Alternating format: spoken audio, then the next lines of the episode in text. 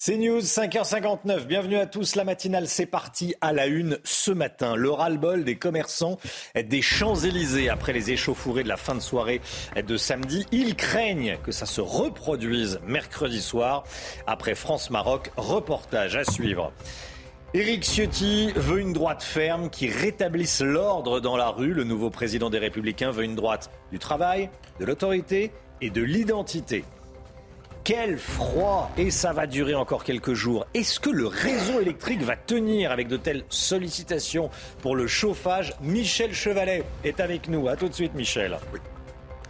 Les prix des fleurs augmentent. Elles poussent sous serre et ça coûte cher de chauffer les serres. Vous allez voir, reportage. Et puis la reprise de l'entraînement pour les Bleus. Aujourd'hui, objectif, gagner la demi-finale de mercredi. Quel est le plan des Bleus pour battre le Maroc? Guillaume Filleul est avec nous. A tout de suite, Guillaume. Les débordements après les quarts de finale du euh, week-end dernier. 170 personnes ont été interpellées après la victoire du Maroc. Ce sont les euh, derniers chiffres du parquet de Paris, Chana. Hein. Et sur 170 interpellations, 100 personnes ont été arrêtées dans la capitale. 13 sont toujours en garde à vue ce matin. Voilà, 170 interpellations, 100 à Paris, 13 gardes à vue toujours en cours.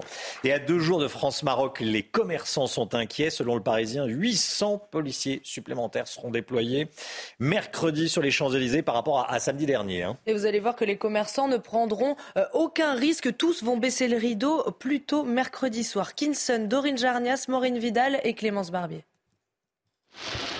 Des projectiles lancés sur les forces de l'ordre, des tirs de gaz lacrymogènes et un scooter qui brûle. Ces scènes d'affrontement entre policiers et supporters sur les Champs-Élysées ce samedi, les commerçants ne veulent plus les vivre. Accoutumés à ce type de rassemblement, ils ont pris l'habitude de fermer boutique plus tôt, comme Ozo Restaurateur, qui fermera ses portes à 22h30 pour éviter de voir son restaurant subir des dégradations. Comme j'étais ouvert, euh, commencer ils sont mis les gaz.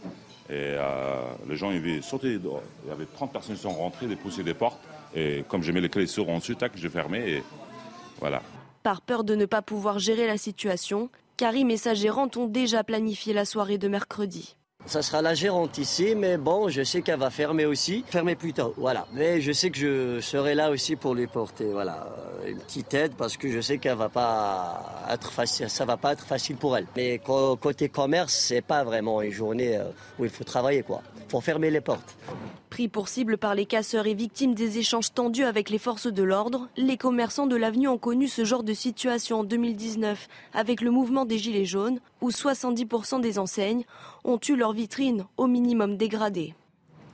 Alain Finkielkraut était l'invité du grand rendez-vous sur CNews.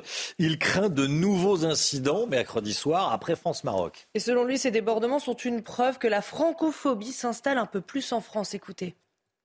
Il y a aujourd'hui des supporters qui, non contents de célébrer la victoire de leur pays d'origine, se doivent de euh, taper, de détruire, de saccager tout ce qui bouge et de, s'acharner aussi euh, sur les policiers. C'est une preuve supplémentaire que la francophobie est un sentiment de plus en plus répandu en France. Nous ne sommes pas à l'abri d'une bonne surprise, mais j'ai toutes les raisons de m'inquiéter. Voilà, Alain Finkielkraut qui dénonce la francophobie. Soyez là à 7h10. On sera avec Jeanne Dautzer. Elle est maire Les Républicains du 8e arrondissement de la capitale, où se trouvent les Champs-Élysées? Éric Ciotti sera le président d'un parti de droite, de droite ferme. C'est ce qu'il a dit hier soir chez nos confrères de TF1. Après l'annonce de sa victoire, Gauthier Lebret avec nous. Le plus dur commence pour Éric Ciotti, euh, qui va devoir rassembler sa famille politique. Hein. Absolument. La marche était trop haute, constate les soutiens euh, de euh, Bruno Rotaillot, qui se console tout de même avec ses plus de 46% et qui me confiait euh, hier que c'est loin, selon eux, d'être un triomphe pour Eric Ciotti, le nouveau président des Républicains, effectivement, qui va devoir rassembler sa famille politique trouver un espace, et ça va être très compliqué, entre Emmanuel Macron et Marine Le Pen, et surtout préparer bien le chemin pour Laurent Wauquiez pour 2027. Il faut éviter une nouvelle débâcle aux européennes dans deux ans. Il a été souvent dit pendant cette campagne que l'élection d'Eric Ciotti allait faire fuir les centristes. Ça n'a pas échappé à Stéphane Séjourné, le numéro un du parti présidentiel Renaissance, qui lance un appel, dit-il, à la droite républicaine ce matin dans les colonnes du Parisien. Il qualifie Eric Ciotti de marchepied pour Marine Le Pen et Éric Zemmour. Éric Ciotti qui va dissoudre la droite dans l'extrême droite, selon euh, Stéphane Séjourné. Un deal rêvé un temps par Nicolas Sarkozy entre les Républicains et la majorité est définitivement euh, enterré. Son élection marque un coup d'arrêt à un éventuel accord d'appareil, dit Stéphane Séjourné ce matin dans les colonnes du Parisien. Au moins sur ce point-là, les deux hommes sont d'accord. On en sait plus sur les suspects du meurtre de l'octogénaire passé à tabac à Beson. Euh, quelle horreur, quel drame, quelle tristesse. Deux frères, deux voisins de Jean, la victime, sont mis en cause. Regardez ce que l'on sait. Le premier s'appelle Hichem. Il a 30 ans. Du sang de la victime a été retrouvé sur ses chaussures. Il est bien connu des services de police pour euh, des vols, des violences, des menaces, des refus d'obtempérer. Il est mis en examen et placé en détention provisoire. Et son grand frère Mohamed a 33 ans. Il est également connu des services de police pour des faits similaires à ceux de son frère. Il a été interpellé, mais son état psychiatrique n'a pas permis sa garde à vue. Il est donc actuellement euh, hospitalisé. Alors on ne connaît pas encore le mobile de cette agression ultra violente. Je vous propose d'écouter le témoignage de la mère de, de Beson, qui est encore très choquée par ce meurtre. Elle était l'invitée de CNews viendra le temps aussi où il va falloir aussi qu'on passe euh, à l'étape suivante pour dire comment on gère pour que ça ne se reproduise plus. Et aussi, un point sur lequel j'insiste, il y a beaucoup de gens comme moi qui œuvrent matin, midi et soir. Et parce que notre objectif, excusez-moi, je suis un peu ému, mais notre objectif, c'est que notre société se porte mieux, quand on retrouve le pacte social entre nous, qu'on ne divise pas les gens. Et ça me, ça de voir des gens qui divisent les choses, les gens, qui opposent les gens. Voilà, beaucoup d'émotions et, comment ne pas être ému au vu de, ce qui s'est passé. Vous avez eu froid ce week-end? Eh bien, ça va continuer aujourd'hui jusqu'à moins 12 degrés. Alors, dans les Alpes, effectivement, on attend une journée sans dégel dans certaines villes, 0 degré à Dijon ou encore un petit degré à Reims. La question que tout le monde se pose, euh, est-ce que le réseau électrique va tenir? Michel Chevalet avec nous. Michel, ce premier coup de froid, c'est un test pour le réseau électrique C'était le test tant attendu. Hein. Le, premier grand coup de froid, et ça a tenu. C'est passé juste. Mais ça a... ça a tenu ce week-end sans les usines. ah bah ce week-end, euh, bah, il y a toujours une baisse de consommation le week-end. Hein. Euh, le, grand point d'interrogation, disons, c'était le lundi. Et on avait dit, oh, attention, vigilance orange, EcoWatt, parce qu'il y a une reprise de l'activité. Apparemment, ça va bien tenir. Juste, les chiffres pour bien comprendre. Ce week-end, tout de même, on avait 72 000 mégawatts de consommation, ce qui est tout de même euh, important. Et la production n'était que de 62 000. Donc, logiquement, ça passe pas. Ah, si, c'est passé. C'est parce qu'on a mis quatre réacteurs de plus. Et puis surtout, il y a eu les importations de 10 000 mégawatts, c'est-à-dire 14% J'oserais dire, c'est l'Allemagne et l'Espagne qui nous ont sauvés. L'Allemagne et l'Espagne qui nous ont sauvés. Je dire, pourvu que ça passe euh, logiquement, là, c'est passé. logiquement, c'est passé. Et logiquement, aujourd'hui, le lundi, hmm. c'est la reprise de l'activité. Mais enfin, c'est pas, c'est mardi surtout qui est, très dur dans l'activité. Donc, ça doit passer. le réseau tiendra le réseau tiendra. Le vaisseau Orion, de retour sur Terre, Chana. Hein la navette a améri hier dans l'océan Pacifique après 25 jours passés dans l'espace. La mission Artemis 1 de la NASA est donc un succès. Si le vaisseau ne comportait pas d'astronautes à son bord, je vous rappelle que l'objectif est bien de préparer le retour de l'homme sur la Lune. 300 Pères Noël qui dévalent des pistes, ça s'est passé hier euh, aux États-Unis. Hein oui, depuis 20 ans, cette station de ski à l'est donc des États-Unis organise une collecte de fonds pour une œuvre euh, caritative locale. Au total, 7500 dollars ont été euh, récoltés pour l'éducation et les loisirs des jeunes dans la région. On les a vus, les, les Pères Noël? Il bah, faut nous croire sur parole. Ah ben voilà, ça y est, voilà. Ils existent. Ils existent. Voilà, c'était. Euh, Moi, je pensais qu'il y avait qu'un Père Noël. Je suis très troublé. Non, visiblement, il y en a plusieurs. Ah oui. oui, effectivement. Faut bah, jouer à Où est Charlie? Il faut trouver le bon au milieu des. le vrai. Allez, les Bleus en route vers la troisième, euh, vers la troisième étoile, c'est tout de suite. France par brise. En cas de bris de glace, du coup, vous êtes à l'heure pour votre programme avec France par brise et son intervention rapide.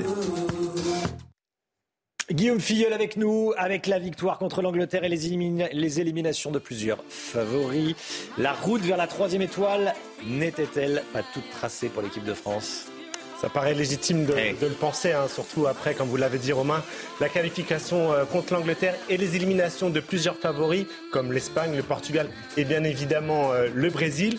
Mais même s'il ne reste que deux matchs, la route est encore longue euh, pour les Bleus et ce serait faire injure au Maroc, à l'Argentine et à la Croatie de considérer cette troisième étoile déjà comme acquise. Hmm, de quelle équipe les Bleus doivent-ils le plus se méfier?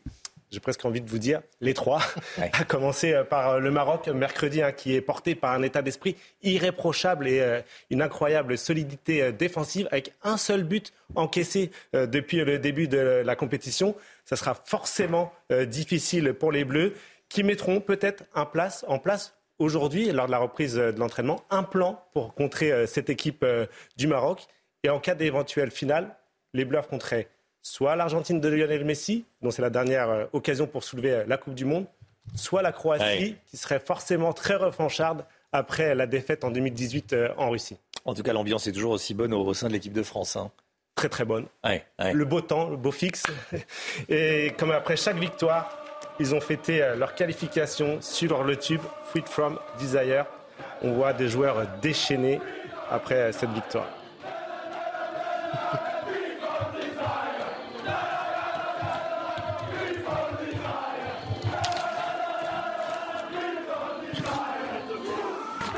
Pourvu que ça dure, pourvu que ça dure. C'est leur force, hein, leur, euh, la bonne ambiance. C'est ça, hein. la bonne ambiance, l'état d'esprit. Elle n'est pas feinte. Hein. collective. Et puis, euh, on a pu voir aussi hein, qu'ils avaient été. Euh, les festivités s'étaient poursuivies à leur arrivée à l'hôtel, où ils ont été accueillis en véritables héros. là, là aussi, les joueurs Griezmann complètement, complètement euphoriques. C'est plutôt bon signe à 48 heures d'affronter le Maroc.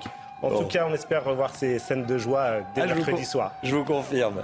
Merci Guillaume. Hop, France par brise. Malgré votre bris de glace, du coup, vous étiez à l'heure pour votre programme avec France par brise et son intervention rapide. Coup de tonnerre au Parlement européen avec euh, de forts soupçons de corruption. On vous raconte ce qui s'est passé. Et dans un instant, à tout de suite. C'est News 6h14. Merci d'être avec nous. Bon courage si vous partez travailler. Euh, habillez-vous euh, chaudement. Hein. Il fait extrêmement froid à nouveau. On voit ça avec Alexandra Blanc tout au long de la, matinale, bien sûr. Le point info tout de suite, Chanel Housteau. Défection chez les Républicains après la victoire d'Éric Ciotti. Hier soir, à l'annonce des résultats, le maire de Metz, François Grosdidier, a annoncé qu'il quittait le parti. Il a écrit sur Twitter qu'il ne partait pas pour aller ailleurs, mais bien pour rester lui-même. Un homme a été placé en garde à vue à Bayonne après avoir attaqué des policiers avec un couteau. Ça s'est passé hier à l'aéroport de Biarritz. Selon les forces de l'ordre, l'agresseur n'était pas dans son état normal et tentait de passer une zone de filtrage où il n'avait rien à faire. Deux policiers ont été légèrement blessés au bras et à la tête et transportés à l'hôpital. Et puis coup de tonnerre au Parlement européen. Une réunion d'urgence est organisée aujourd'hui à Strasbourg. La vice-présidente grecque Eva Kaili a passé la nuit en prison. Elle est soupçonnée de corruption en lien avec le Qatar. Parmi les autres suspects, un ancien eurodéputé, un leader syndical italien et un eurodéputé belge. On va partir à Saint-Brévin-les-Pins. Un projet de centre d'accueil de migrants cristallise les tensions dans cette station balnéaire de Loire-Atlantique. Ce dimanche, plusieurs centaines de personnes, des opposants d'un côté et des partisans de l'autre, ont manifesté. Michael Chailloux était sur place pour CNews. Regardez. D'un côté, 150 anti-centres d'accueil de migrants, de l'autre, 250 partisans d'un CADA à Saint-Brévin-les-Pins, chiffre donné par la gendarmerie. Au milieu de nombreuses forces de l'ordre pour empêcher toute altercation. Côté anti, c'est un collectif de riverains du futur centre qui mène la déambulation, très encadré par des militants de Reconquête et du Rassemblement national. Moi, ma crainte, c'est l'insécurité. L'insécurité euh, à tout niveau. Hein. Euh, les enfants, les personnes âgées, les femmes on est déjà euh, dans une situation qui est compliquée. Aujourd'hui, il y a beaucoup de misère en France et euh, on, ne doit pas laisser les choses se dégrader. Le centre d'accueil est en travaux à deux pas d'une école de Saint-Brévin, ville côtière et station balnéaire de 15 000 habitants. Il n'y a pas de division dans la commune. Il y a simplement quelques personnes, riverains de la Pierre qui n'ont pas envie de voir un centre de migrants à côté de chez eux, au prétexte que les migrants sont dangereux. De voir qu'on se soucie euh, du prix de l'immobilier en face de, de situations dramatiques comme ça, moi ça me consterne. Bien que le dossier soit géré par les services de l'État, les opposants au futur CADA s'adressent au maire de Saint-Brévin. Nous demandons un référendum et l'arrêt immédiat des travaux. Le CADA devrait ouvrir avant fin 2023 et accueillir 110 personnes en majorité des familles, selon la préfecture de Loire-Atlantique.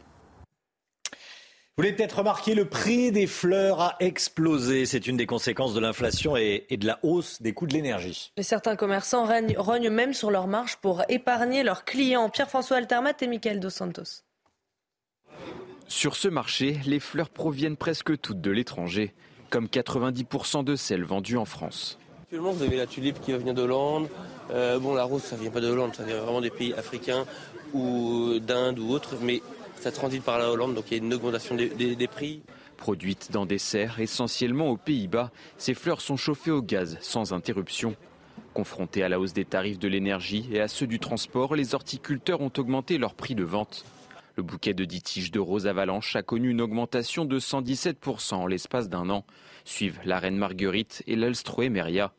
De leur côté, les commerçants rognent sur leur marche pour tenter d'épargner les consommateurs, et ce malgré la baisse de leur chiffre d'affaires. Si on faisait vraiment les augmentations, euh, ça serait hors de prix. Puis il ne faut, pas faut pas que la fleur devienne euh, un produit euh, comme un bijou, quelque chose de luxe. Certains clients espacent leurs achats, réduisent la taille des bouquets, même si tous ne sont pas prêts à faire des économies. On ne fait pas attention, si vous On fait plus attention sur les aliments que sur la décoration. Ce qui compte, c'est le plaisir que je, que je vais offrir, que je vais faire, c'est tout. Une flambée des prix qui devrait s'accentuer à l'approche des fêtes de fin d'année. Voilà, tout augmente, même les fleurs. C'est vrai que si on chauffe les serres, euh, ça va coûter une fortune. Ah oui. les, les roses viennent du Kenya. Oui. Donc il y a le kérosène, plus euh, quand, ça vient de loin, et puis quand, ce sont des serres, c'est de l'électricité, du gasoil. Si on chauffe moins chez soi, elle dure plus longtemps. Et si on chauffe moins chez soi, ceci dit, c'est vrai, elle dure plus longtemps. Vous laissez à 17 à la maison. Bon. Allez, en se qualifiant pour les demi-finales samedi dernier, le Maroc est entré dans l'histoire. Les joueurs, mais aussi le sélectionneur de l'équipe marocaine, Walid Regragui. L'homme de 47 ans est né en France et plus précisément à Corbeil-Essonne. On est allé sur place rencontrer ceux qui le connaissaient, Pierre Emco et Thibaut Marcheteau. Un coach qui a d'ores et déjà marqué l'histoire du football africain. Walid Regragui, 47 ans, est le sélectionneur du Maroc qui va tenter de se hisser en finale de la Coupe du Monde. Un match à la saveur particulière puisque c'est ici, à Corbeil-Essonne, qu'il a grandi. Dans le bar du quartier, des amis d'enfance se rappellent de lui. On a joué au foot ensemble, on a vécu ensemble, on, est, on a presque le même âge. Ça fait longtemps qu'on ne s'est pas vu, mais bon, comme c'est un copain d'enfance, euh, je le souhaite tout, le bonheur hein, pour le reste, hein, pour l'avenir. Pour les autres, la fierté de voir un Corbeil essonnois à ce niveau de la compétition suscite l'admiration. Bah, c'est sympa pour lui, un, gars qui vient de mon conseil, là, c'est bien. Arrivant en demi-finale, euh, d'où ils viennent les mecs, c'est bien. Même s'il n'aurait pas été du coin, bah, on est derrière lui. Mais en plus qu'il est du coin, bah, ça peut être que magnifique pour lui. Hein. De toute façon, c'est une belle histoire qu'il est en train de créer là. Si beaucoup avouent être surpris par les exploits du sélectionneur marocain, tous espèrent voir les Bleus l'emporter mercredi prochain. Allez les Bleus Allez les bleus, voilà, c'est le, résumé. Euh, restez bien avec nous, il est 6h20. Dans un instant, on va parler euh, des pièces de 1 et 2 centimes, vous savez, qui encombrent les porte-monnaies. Euh, elles devaient disparaître, ces pièces. Finalement, la décision de les faire disparaître a été repoussée. Mais pourquoi? Réponse avec Lomique Guillot dans un instant. À tout de suite. Écoutez bien, la Commission européenne devait se prononcer ce mois-ci sur la suppression des pièces de 1 et 2 centimes. C'est vrai qu'elles ne servent pas à grand-chose. Mais la décision a finalement été repoussée. Pourquoi, le Guillaume Eh bien, tout simplement, euh, Romain, parce que la Commission a peur de l'inflation. Elle veut éviter un arrondi qui serait en défaveur des consommateurs.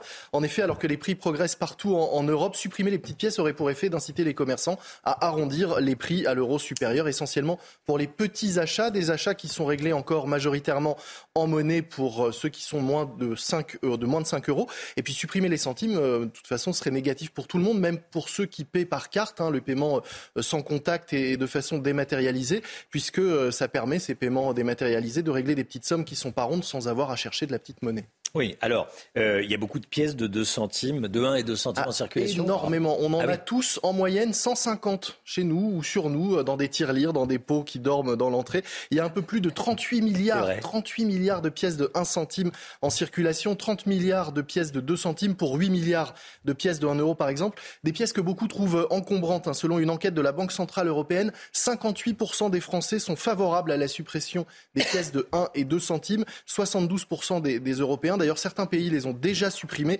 C'est le cas des Pays-Bas, de l'Italie, de la Finlande, de la Belgique et de l'Irlande. Quels sont les arguments pour la suppression de ces petites pièces? Eh bien, déjà, ces pièces coûtent cher à fabriquer, hein, très cher à, fabriquer. Chaque pièce de 1 centime coûte 4,5 centimes à fabriquer. La monnaie de Paris fabrique environ 300 millions de pièces de 1 et 2 centimes par an. Ça revient à un coût de 1,3 milliard pour seulement 300 euh, millions d'euros de, richesses créées. Et puis ensuite, ces pièces sont fabriquées à partir d'acier recouvert de cuivre rouge. C'est ce qui leur donne leur couleur euh, caractéristique. Mais c'est visiblement pas très bon euh, niveau bilan écologique. Les supprimer serait donc à la fois économique et écologique.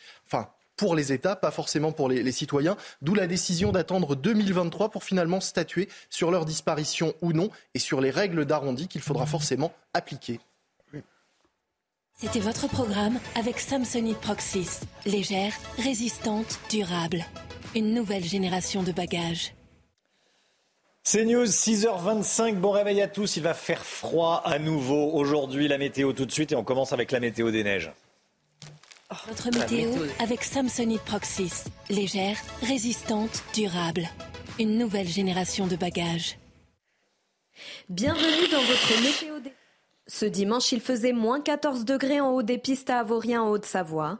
Le risque d'avalanche est de 3 sur une échelle de 5. Le manteau neigeux est donc faiblement stabilisé.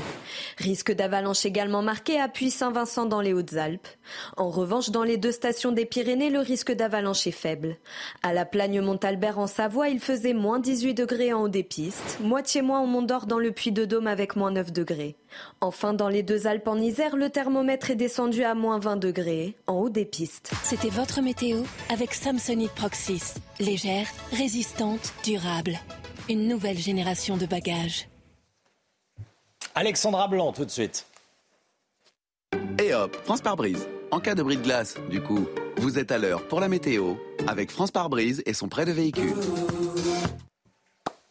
Alexandra, on vient de voir la neige à la montagne. Là, il y a de la neige en pleine, notamment en Seine-Maritime. Oui, tout juste à côté euh, de Deauville. Regardez ces images prises aux alentours de 2 heures du matin avec donc le retour de la neige en pleine du côté de la Seine-Maritime. On attend quelques flocons également euh, ce matin, principalement euh, sur la Normandie avec donc la neige dans le froid et oui, température hivernale. Vous avez eu froid ce week-end.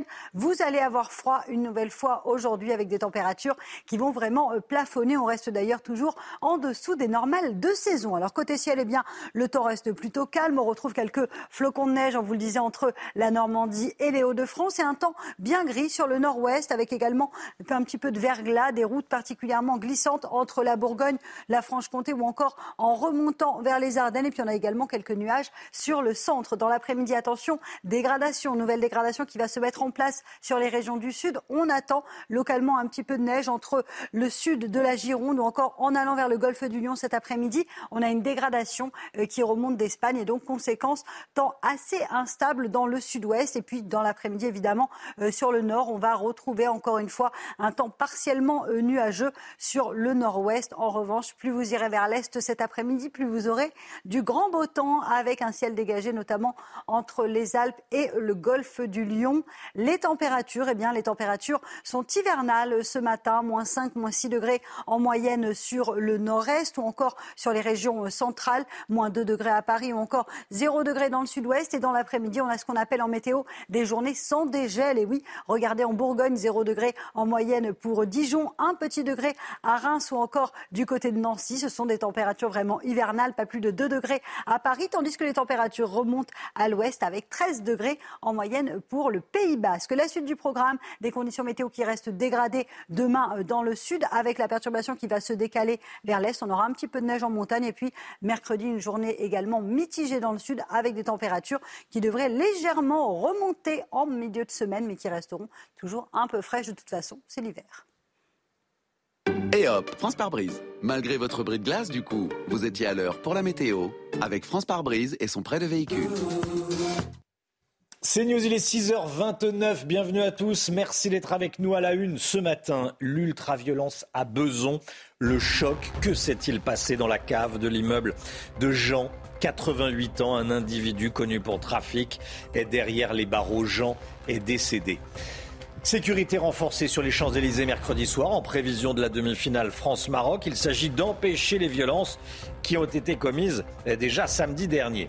La guerre est déclarée chez la France insoumise. Plusieurs membres dénoncent les méthodes antidémocratiques de Jean-Luc Mélenchon. On y revient avec Gauthier Lebret. Le gouvernement appelle à la vaccination anti-Covid et il a été plus ou moins entendu. Reportage dans le journal, reportage dans une pharmacie. La France qui grelotte, les températures sont négatives.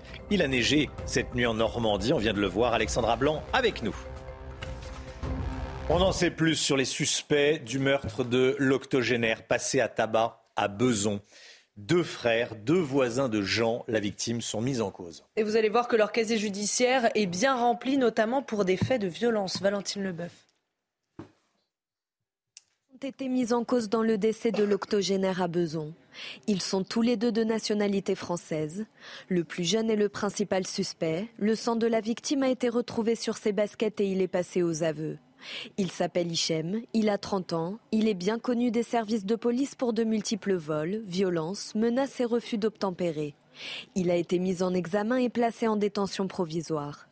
Son frère Mohamed, lui, est âgé de 33 ans. Il est également connu des services de police pour des faits similaires à ceux de son frère. Il a été interpellé, mais son état psychiatrique n'a pas été jugé compatible avec la garde à vue. Il a donc été hospitalisé. L'octogénaire est décédé dans la nuit de vendredi à samedi à l'hôpital d'Argenteuil. Le motif exact de l'agression n'a pas été révélé. À deux jours du match France-Maroc, mercredi, on se demande comment éviter les débordements de supporters ou au moins comment les limiter. Sur les Champs-Élysées, selon le Parisien, 800 policiers supplémentaires seront déployés mercredi soir par rapport à samedi dernier. Valentine Leboeuf. Plus de 1200 policiers et gendarmes étaient mobilisés dans la capitale pour les quarts de finale. La rencontre France-Maroc mercredi s'annonce explosive, mais selon les syndicats de police, il y a suffisamment de forces de l'ordre pour sécuriser les lieux de rassemblement. Il y a des forces mobiles qui appuient les policiers du quotidien avec des sécurisations, des patrouilles, des barrages aussi de manière à ce qu'on puisse contenir la foule et la diriger dans ses manœuvres. Ensuite, il ne faut pas oublier la province. Beaucoup d'exactions violentes contre les policiers, contre les biens, notamment les incendies de poubelles, de véhicules ou dégradations de mobilier urbain ou de commerce, ont eu lieu en province. Donc, les forces mobiles seront indispensables pour faire face à des voyous qui transforment malheureusement les scènes de liesse en scènes d'émeutes et de guerrières urbaines. Malgré la présence policière, il y a eu des débordements samedi dans plusieurs villes de France. La grosse difficulté aujourd'hui que les policiers font face, c'est ces voyous qui sont devenus des spécialistes du désordre. Par exemple, sur Paris et dans les grandes villes, on voit qu'ils ont adopté les techniques des black blocs. Ils sont gantés, ils sont capuchés, ils sont aguerris, ils sont mobiles, ils ont du mobilier comme euh, source d'armes de projectiles et on voit bien qu'ils s'adaptent à notre dispositif. La solution est de déployer la BAC et les CRS formés pour arrêter les casseurs. 170 personnes ont été interpellées en France après les quarts de finale et 52 policiers ont été légèrement blessés. Voilà, et comme tous les matins, on vous consulte, on vous donne la parole dans la matinale. Ce matin, on vous pose cette question. Est-ce que vous craignez des incidents après le match de demi-finale France-Maroc mercredi soir? Écoutez vos réponses, c'est votre avis. Euh, comme je dis à un copain marocain, je trouve idiot de ternir la fête avec euh, des, euh, des, manifestations comme ça. il faudrait que tout le monde, je dirais, prenne un petit peu de, de recul. Et voilà, ça serait bien. Quel que soit le résultat, victoire de la France ou victoire du Maroc, J'imagine que la situation risque d'être très tendue. Je ne mettrai pas ma main à couper sur le fait qu'il va y avoir euh, carrément euh, des, des, feux de partout et des cassages de voitures, mais euh, il y a moyen que ça devienne un peu, un peu violent, je pense. Voilà, et à 7h10, soyez là. On sera avec Jeanne Dautzer, maire Les Républicains du 8e arrondissement de Paris, là où se trouvent les Champs-Élysées. Demain, Paris accueillera la première conférence de soutien à l'Ukraine. Une cinquantaine de pays seront présents. Objectif, investir sur le long terme dans la reconstruction de l'Ukraine. Emmanuel Macron s'est entretenu hier par téléphone avec Volodymyr Zelensky pour préparer cette rencontre. Alors les enjeux de cette conférence avec Célia Judas et Clémence Barbier.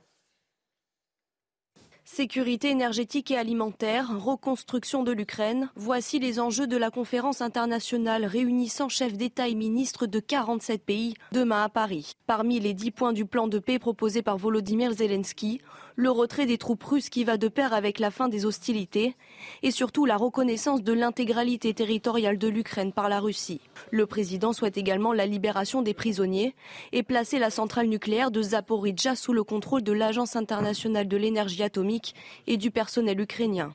Autre enjeu, répondre aux besoins urgents du pays pour passer l'hiver par une aide humanitaire concrète. Parmi ces besoins, l'eau, l'alimentaire, l'énergie, les services de santé et les transports. Cette aide devra permettre au pays de maintenir en état de fonctionnement les infrastructures dites essentielles, telles que les routes ou les ponts. Demain, des réunions seront organisées entre représentants d'entreprises françaises et ministres ukrainiens pour parler de la reconstruction du pays dévasté. Selon l'Elysée, 500 entreprises françaises seront présentes, toutes prêtes à s'engager aux côtés de Kiev dans les domaines des infrastructures, la santé, les énergies, l'agroalimentaire et les technologies.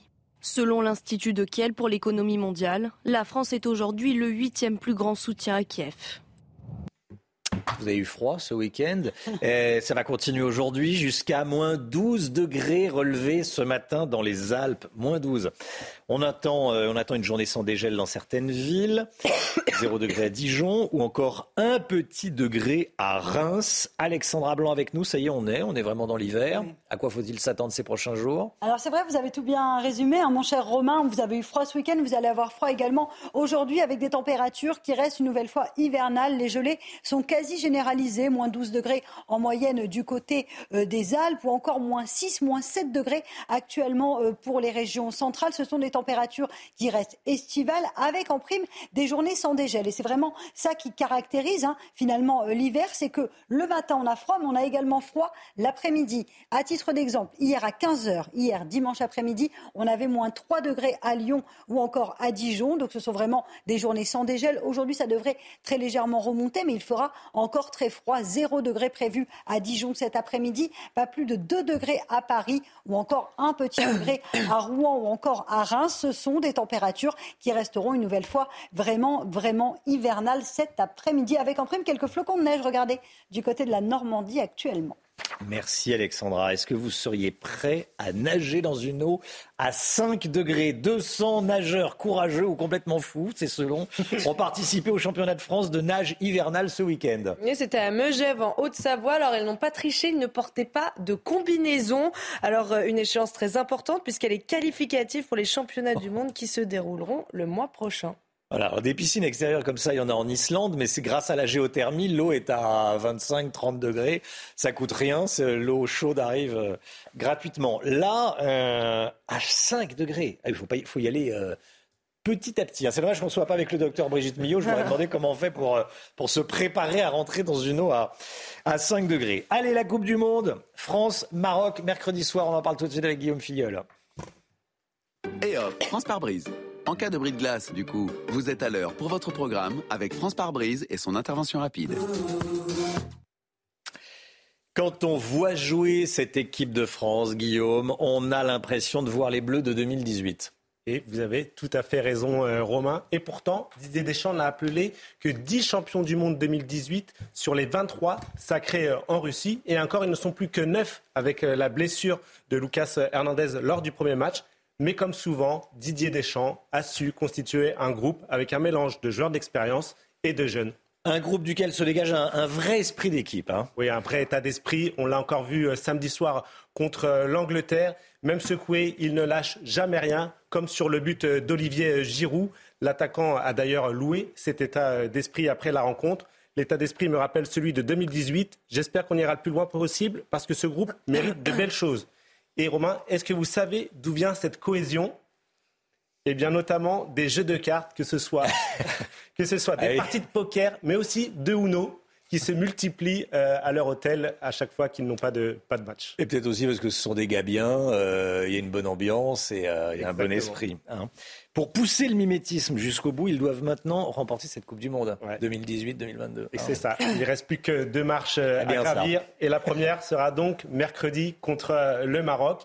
Les Lions de l'Atlas ont peut-être moins de talent, mais ils ont prouvé qu'ils avaient eux aussi un état d'esprit irréprochable et une force mentale comme les Bleus. Et avant ce match, en tout cas, les Bleus ont pu compter sur le soutien de Karim Benzema, puisqu'il a posté un message sur les euh, réseaux sociaux. Allez, les gars, encore deux matchs, on y est presque. Derrière vous, Bamonos. Petit rappel, on, avait euh, dit que si euh, la France était titrée, Karim Benzema pourrait être lui aussi champion du monde, puisqu'il est toujours inscrit sur la liste des 26. Et hop, France par brise. Malgré votre bris de glace, du coup, vous étiez à l'heure pour votre programme avec France par brise et son intervention rapide. C'est News, restez bien avec nous dans un instant. On va parler euh, de l'actualité, on va parler notamment euh, du Covid. 76% des Français veulent le masque. Bon, obligatoire, ça c'est une chose. Et puis vous êtes de plus en plus nombreux à vous faire vacciner avant les fêtes, forcément. On va euh, voir un reportage dans une pharmacie Restez bien avec nous sur CNews et bon courage si vous partez travailler, habillez-vous chaudement. A tout de suite. 6h42, bienvenue à tous. Merci d'être avec nous. Le point faux tout d'abord, Chana Lousteau. Une cimenterie du groupe Lafarge près de Marseille a été la cible d'un groupe de militants. Plusieurs dizaines d'écologistes radicaux ont pénétré illégalement sur le site ce week-end, causant de gros dégâts. La société a déposé plainte. Les ministres délégués à l'industrie et à la transition écologique ont tous les deux condamné ces violences. C'est bientôt la fin des prospectus papier pour Leclerc. Michel-Édouard Leclerc l'annonce ce matin dans Le Parisien. En septembre l'année prochaine, l'enseigne de magasins proposera des catalogues numérisés uniquement. Avec cette mesure, le groupe va économiser 50 000 tonnes de papier par an, soit 8 fois le poids de la tour Eiffel.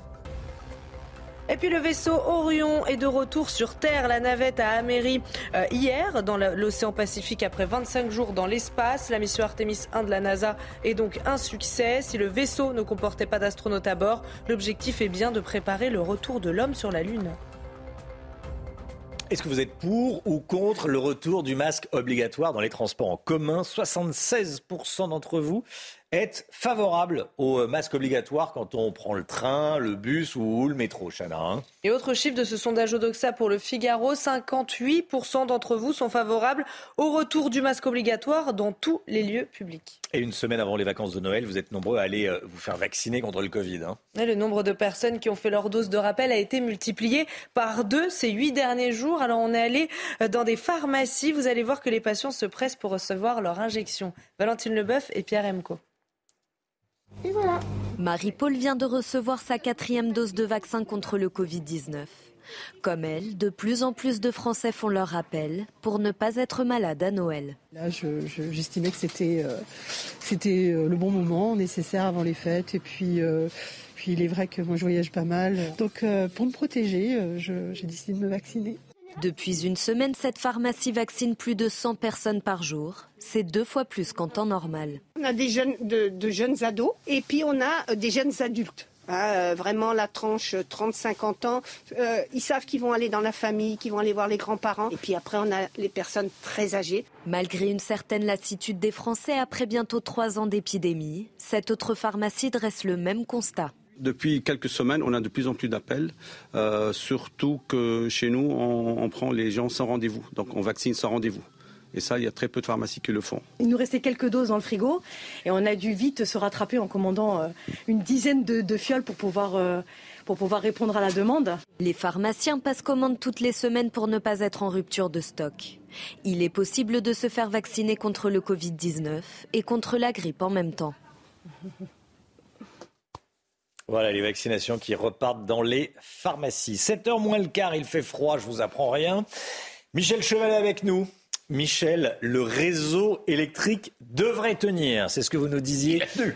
Il a tenu. Il a tenu ce week-end. On va voir aujourd'hui. Mais vous nous dites qu'il devrait tenir. Qu'est-ce qui nous sauve? Pourquoi ça tient? Alors qu'il y a une majorité de Français qui se chauffent à l'électrique et qu'il euh, fait extrêmement froid Extrêmement froid. Moi, je dis il fait froid. C'est non, non, non, enfin, sauf dans le centre et le nord-est. Bon, hmm. voilà. ça, ça, a tenu. On, redoutait une, de, de, mettre une, une, alerte orange pour aujourd'hui. Or là, EcoWatt, euh, là, vous l'avez en direct, EcoWatt, c'est vert, vert jusqu'à mercredi. Donc voilà. Donc ça passe. Ça passe pour trois raisons. Bah, la première, euh, c'est qu'il y a tout de même une baisse de la consommation de 10%, surtout du côté de l'industrie. Bah, et puis nos, nos gestes, nos petits gestes, ça, aide. Ensuite, on a mis en route quatre réacteurs de plus. Et on en prévoit sept de plus d'ici la fin de l'année. Vous voyez, on remonte en capacité. Et puis, la, troisième raison, bah, c'est que on importe. On a beaucoup importé. On, a importé ce week-end, pour que ça tienne, on a importé 14%, c'est-à-dire 10 000 mégawatts, l'équivalent de 10 réacteurs nucléaires, essentiellement l'Allemagne et l'Espagne. Et c'est ça qui nous a sauvés. Par contre, ben, les énergies dites renouvelables, elles n'étaient pas au rendez-vous, encore une fois. Hein. L'éolien, ce week-end, 3%. Mais il n'y a pas de vent. On est en situation anticyclonique. Et le solaire, il a fait entre Vous nous dites, au moment où on a besoin de l'électricité, eh ben toutes les éoliennes qu'on voit euh, dans nos paysages et, au large, ça sert à rien, 3%. Et eh oui, c'est la pire. C'est zéro. Mais c'est la pire. Ce qu'on redoute le, plus à RTE, hmm. c'est que les énergies renouvelables ne soient pas au, rendez-vous. Parce qu'on a froid, situation anticyclonique, donc pas de vent, et temps couvert, temps couvert, donc euh, beaucoup moins de solaire. Par contre, ça va s'arranger en fin de semaine. Comme le ciel va être dégagé, je vous ai montré Alexandra, bah, euh, on va pouvoir avoir un petit peu plus de solaire. Mais encore une fois, c'est l'énergie nucléaire qui fait 60% de, de, notre production. Michel Chevalet avec nous. Merci beaucoup, Michel. Restez bien sûr CNews.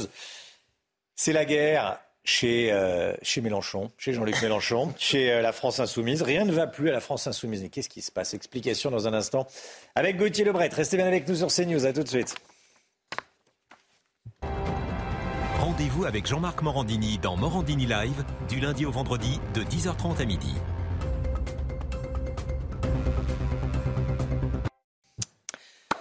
Rien ne va plus à la France insoumise. Coup de gueule de Clémentine Autain ce matin. Elle appelle à démocratiser la France insoumise. Gauthier Lebret, ça fait suite au renouvellement de la direction de ce week-end, hein, la direction de LFI. Hein. Absolument, Romain. La France insoumise s'est réorganisée euh, ce week-end. Manuel Bompard a été nommé coordinateur du mouvement en remplacement d'Adrien Quatennens, évidemment mis à l'écart pour euh, violence conjugale. Le tout sans aucun vote, contrairement aux républicains et aux écolos euh, ce week-end. Les militants n'ont pas été consultés et plusieurs grandes figures insoumises ont été écartées de la direction du parti, comme François Ruffin, Alexis Corbière ou encore Clémentine Autain. Certains euh, insoumis dénoncent auprès des journalistes en off une purge et l'envie de tout verrouiller. C'est l'homme utile de Jean-Luc Mélenchon, Manuel Bompard, selon un ancien proche qui le dit dans le JDD. Il va empêcher les autres de trop se lancer dans la guerre des chefs et étouffer les luttes internes. Résultat, ce matin, la députée de Seine-Saint-Denis fait la une de Libération pour dénoncer l'absence de démocratie à la France insoumise. La direction a été, regardez ce qu'elle dit, a été choisie par cooptation, ce qui favorise les courtisans et contribue à faire taire les critiques. Et puis Clémentine Autain a publié sur son compte Facebook la une de Libération. Et regardez qui a commenté cette une. Jean-Luc Mélenchon. Regardez ce qu'il dit, le leader insoumis, toute la une pour nous salir. On va peut-être voir ce que dit Jean-Luc Mélenchon. C'est en, voilà, c'est en commentaire, toute la une pour nous salir de Jean-Luc Mélenchon sur son compte Facebook. Et selon la légende, contrairement à Twitter, Jean-Luc Mélenchon gère lui-même son compte Facebook, donc serait allé lui-même commenter la une de Libération sous le compte Facebook de Clémentine Autain. Les tensions ne datent pas d'hier entre Clémentine Autain et le patron de LFI. Hein. Oui, et elles ont été alors euh, paroxysme il y a quelques semaines autour de l'affaire Adrien Quatennens. Vous vous souvenez du tweet de Jean-Luc Mélenchon euh, qui soutenait Adrien Quatennens et qui n'avait pas eu de mots pour la compagne de ce dernier qui a donc été euh, giflé. Clémentine Autain avait pris tout de suite ses distances avec le leader insoumis. Elle le rappelle ce matin. Pour autant, elle ne ferme pas la porte à un retour d'Adrien Quatennens à l'Assemblée nationale. Ça lui fait un point commun avec la nouvelle direction Emmanuel Bompard. Adrien Quatennens, qui est d'ailleurs convoqué hein, ce mardi, demain, par le tribunal de Lille pour euh, ce qu'on appelle un plaidé coupable et pour connaître eh le jugement. Alors Gauthier, Clémentine Autain veut être candidate en 2027 Oui, car elle est là, la cause profonde de toutes les divergences, évidemment. Quand la question se posera, dit-elle, si je pense que je dois prendre mes responsabilités, ne vous inquiétez pas, je vous le dirai. Et puis elle n'oublie pas de rappeler que Jean-Luc Mélenchon l'a été trois fois candidat, qu'il a donc perdu trois fois. Façon de dire qu'il faut tourner la page Mélenchon pour de bon.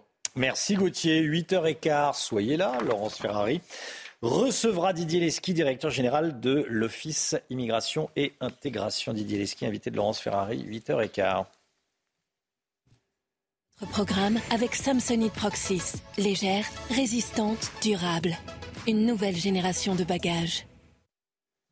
Et ce matin, on écoute le vainqueur de l'Eurovision Junior. Il s'appelle Lissandro, il a 13 ans. Il nous parle de son rêve de devenir une star de la musique. Ça a l'air bien parti.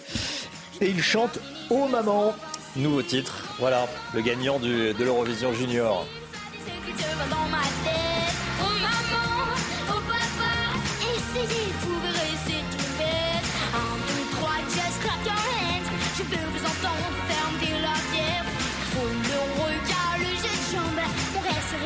Dans le miroir de ma chambre.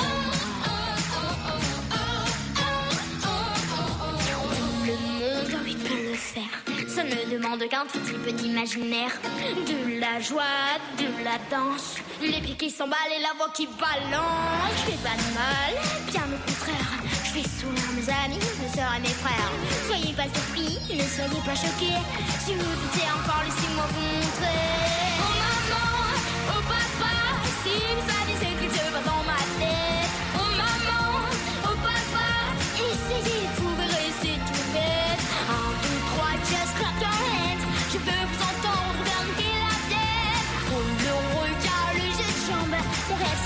Comme dans le miroir de ma chambre.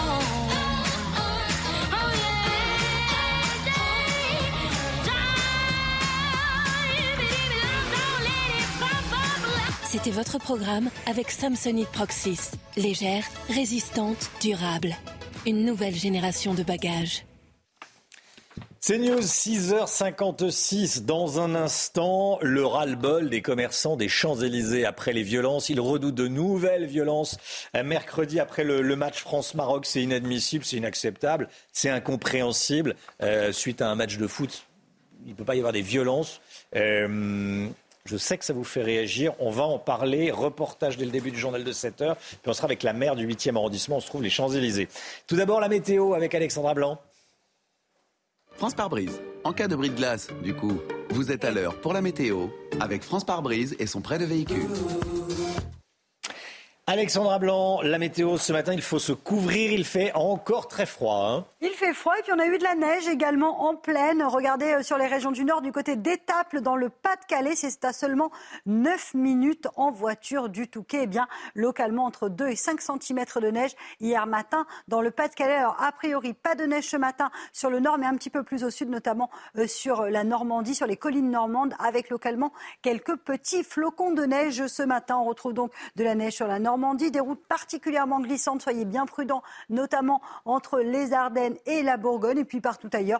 Globalement, de bonnes conditions avec un temps assez nuageux sur les régions centrales. Dans l'après-midi, eh bien, temps plutôt calme sur les régions du Nord. En revanche, attention, une dégradation est attendue dans le sud-ouest, avec localement peut-être un petit peu de neige en pleine entre les Landes et le Roussillon. De la neige également au pied des Pyrénées. Puis on retrouvera à l'avant de cette perturbation de plus en plus de nuages. En revanche, si elle dégageait sur le nord ou encore en allant vers les Alpes. Et donc, conséquence, il fait très froid ce matin. Température vraiment hivernale. On a relevé en moyenne moins 12 degrés dans les Alpes, moins 6, moins 7 degrés actuellement sur les régions centrales, notamment entre le Puy-en-Velay ou encore en allant vers Clermont-Ferrand. Et puis des températures extrêmement froides également à Dijon ou encore du côté de Nancy avec ces températures qui avoisinent les moins 6, moins 7 degrés ce matin. D'ailleurs, dans l'après-midi, eh bien, dans certaines villes, nous allons avoir des journées sans dégel avec 0 degrés cet après-midi midi du côté de Dijon. Température également hivernale, vous le voyez, entre Rouen, en allant vers Reims ou encore euh, du côté de Nancy avec seulement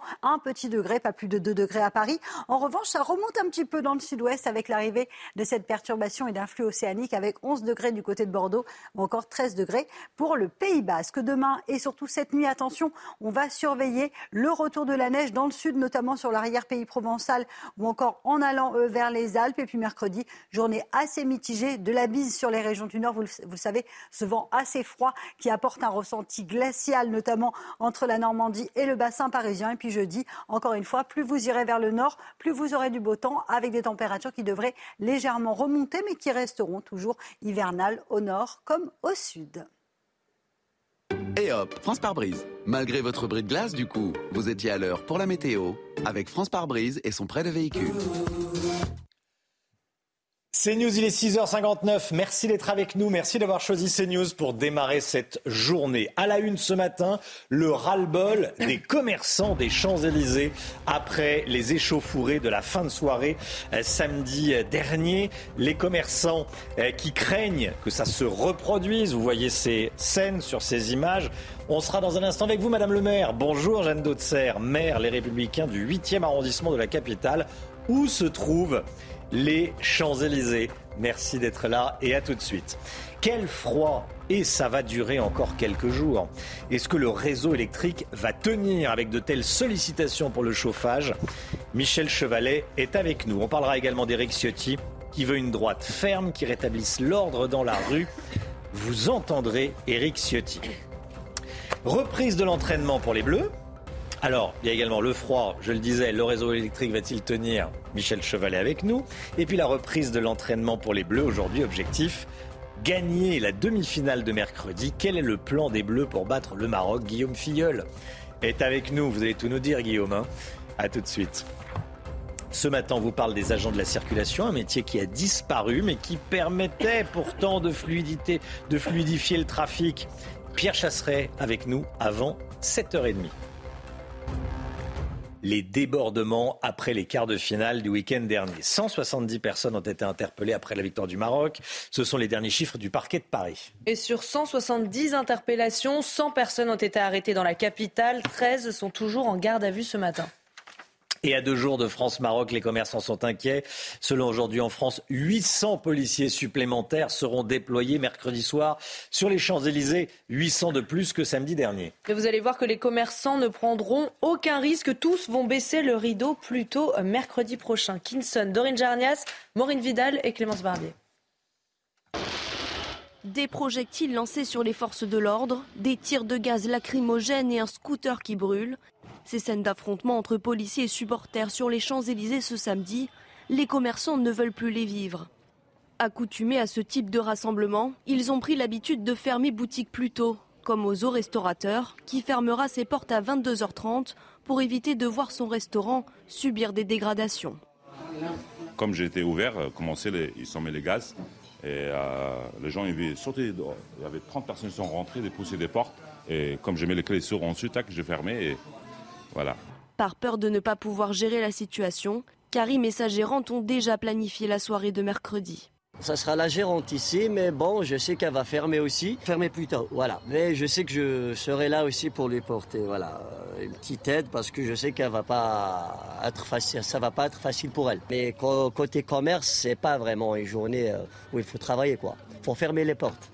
Pris pour cible par les casseurs et victimes des échanges tendus avec les forces de l'ordre, les commerçants de l'avenue ont connu ce genre de situation en 2019 avec le mouvement des Gilets jaunes où 70% des enseignes ont eu leur vitrine au minimum dégradée. Alain Finkielkraut était l'invité du grand rendez-vous euh, sur CNews. Il craint de nouveaux incidents mercredi soir après France-Maroc. Selon lui, ces débordements sont une preuve que la francophobie s'installe un peu plus en France. Écoutez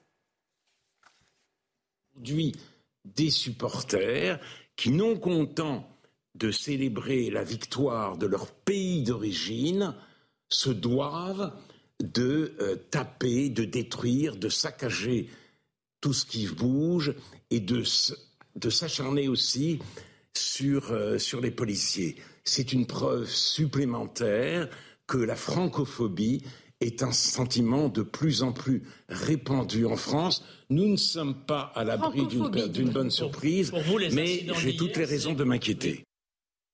Éric Ciotti sera le président d'une droite ferme. C'est ce qu'il a dit hier soir chez nos confrères de TF1 après l'annonce de sa victoire. Les adhérents du parti ont choisi Ciotti, Éric Ciotti, avec 53,7% des voix face à Bruno Retailleau. Gauthier Lebret, le plus dur commence pour Éric Ciotti qui va devoir rassembler sa famille politique. Oui, la marche était euh, trop haute, constate les soutiens euh, de Bruno Retailleau, qui se console tout de même avec ses plus de 46% et qui me confiait hier soir, c'est loin d'être un triomphe pour Éric Ciotti. Le nouveau président euh, des Républicains va donc devoir rassembler sa famille politique, trouver un espace entre Emmanuel Macron et Marine Le Pen, et ça s'annonce euh, très compliqué, et préparer le chemin pour Laurent Wauquiez en 2027. Il faut éviter une nouvelle débâcle aux européennes dans moins de deux ans. Il a été souvent dit pendant euh, cette campagne que les, centristes partiraient avec l'élection euh, d'Éric Ciotti. Ça n'a pas échappé à Stéphane Séjourné, le numéro un du parti présidentiel, qui lance, dit-il, un appel à la droite républicaine ce matin dans les colonnes du Parisien. Il qualifie Éric Ciotti de marchepied pour Marine Le Pen et euh, Éric Zemmour. Éric Ciotti, dit-il, va dissoudre la droite dans l'extrême droite.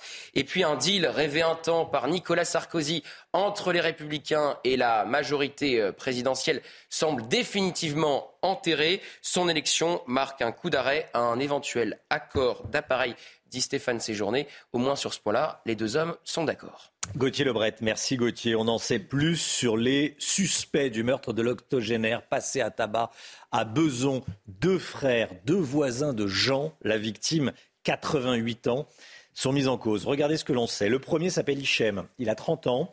Du sang de la victime a été retrouvé sur ses baskets.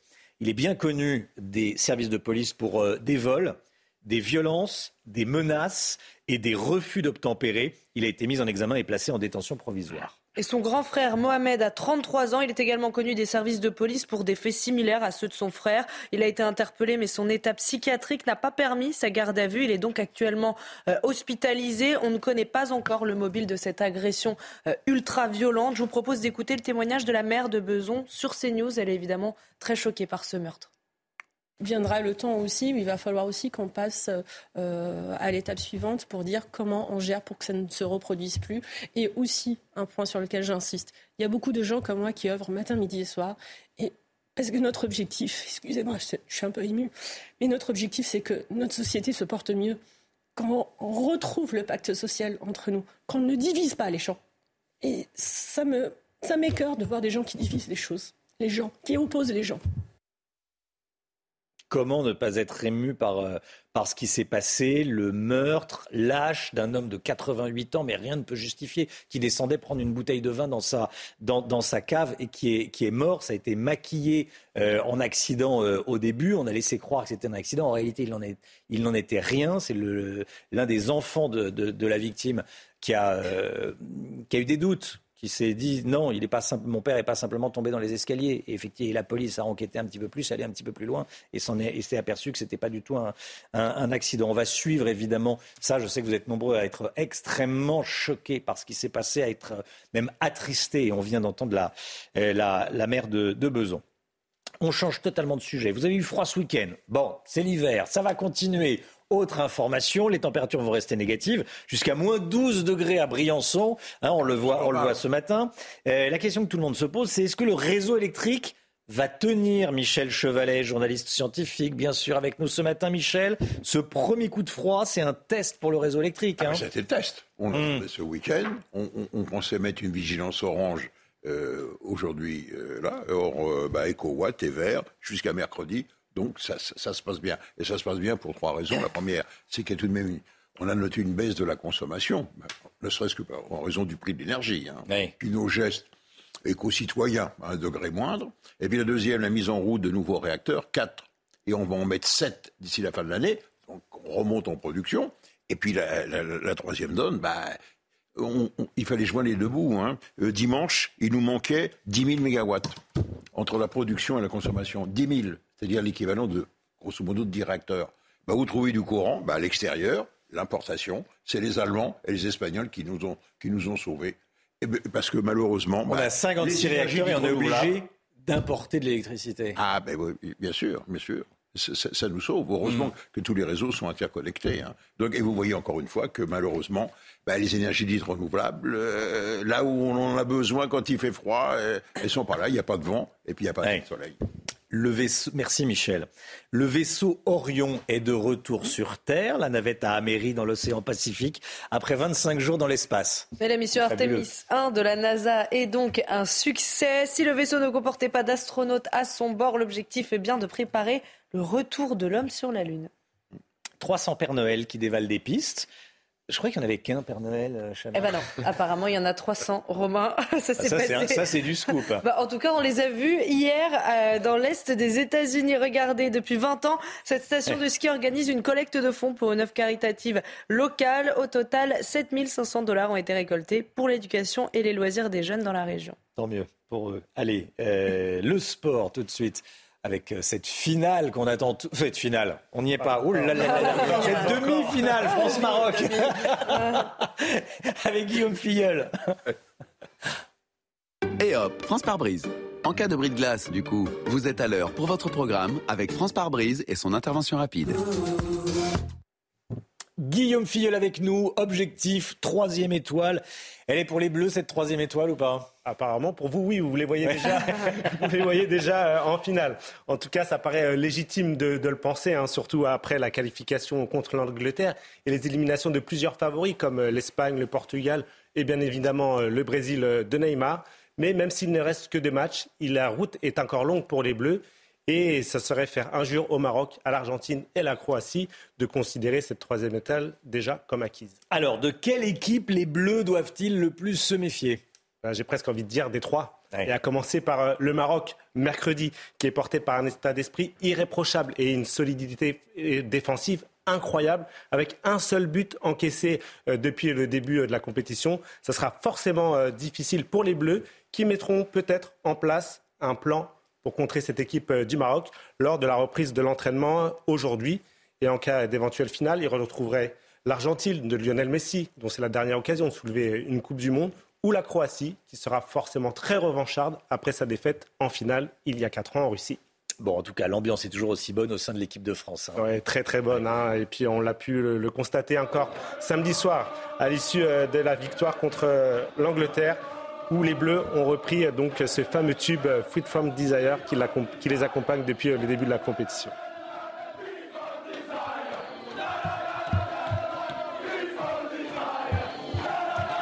Joie dans les vestiaires. Et joie à l'hôtel. Et joie à l'hôtel aussi, oui. Les festivités sont effectivement euh, poursuivies à leur arrivée à l'hôtel, où là encore, les Bleus étaient euh, complètement euh, euphoriques à l'image d'Antoine Griezmann.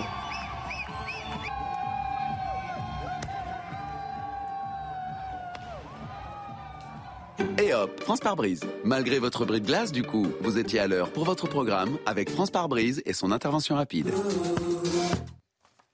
Bon, là, on vient de voir euh, le bon côté des choses. Voilà, la joie, le sport, la victoire. Bon. Il y a eu des violences à nouveau samedi dernier après euh, le match du, Maroc et on craint de nouvelles violences euh, après France-Maroc de mercredi.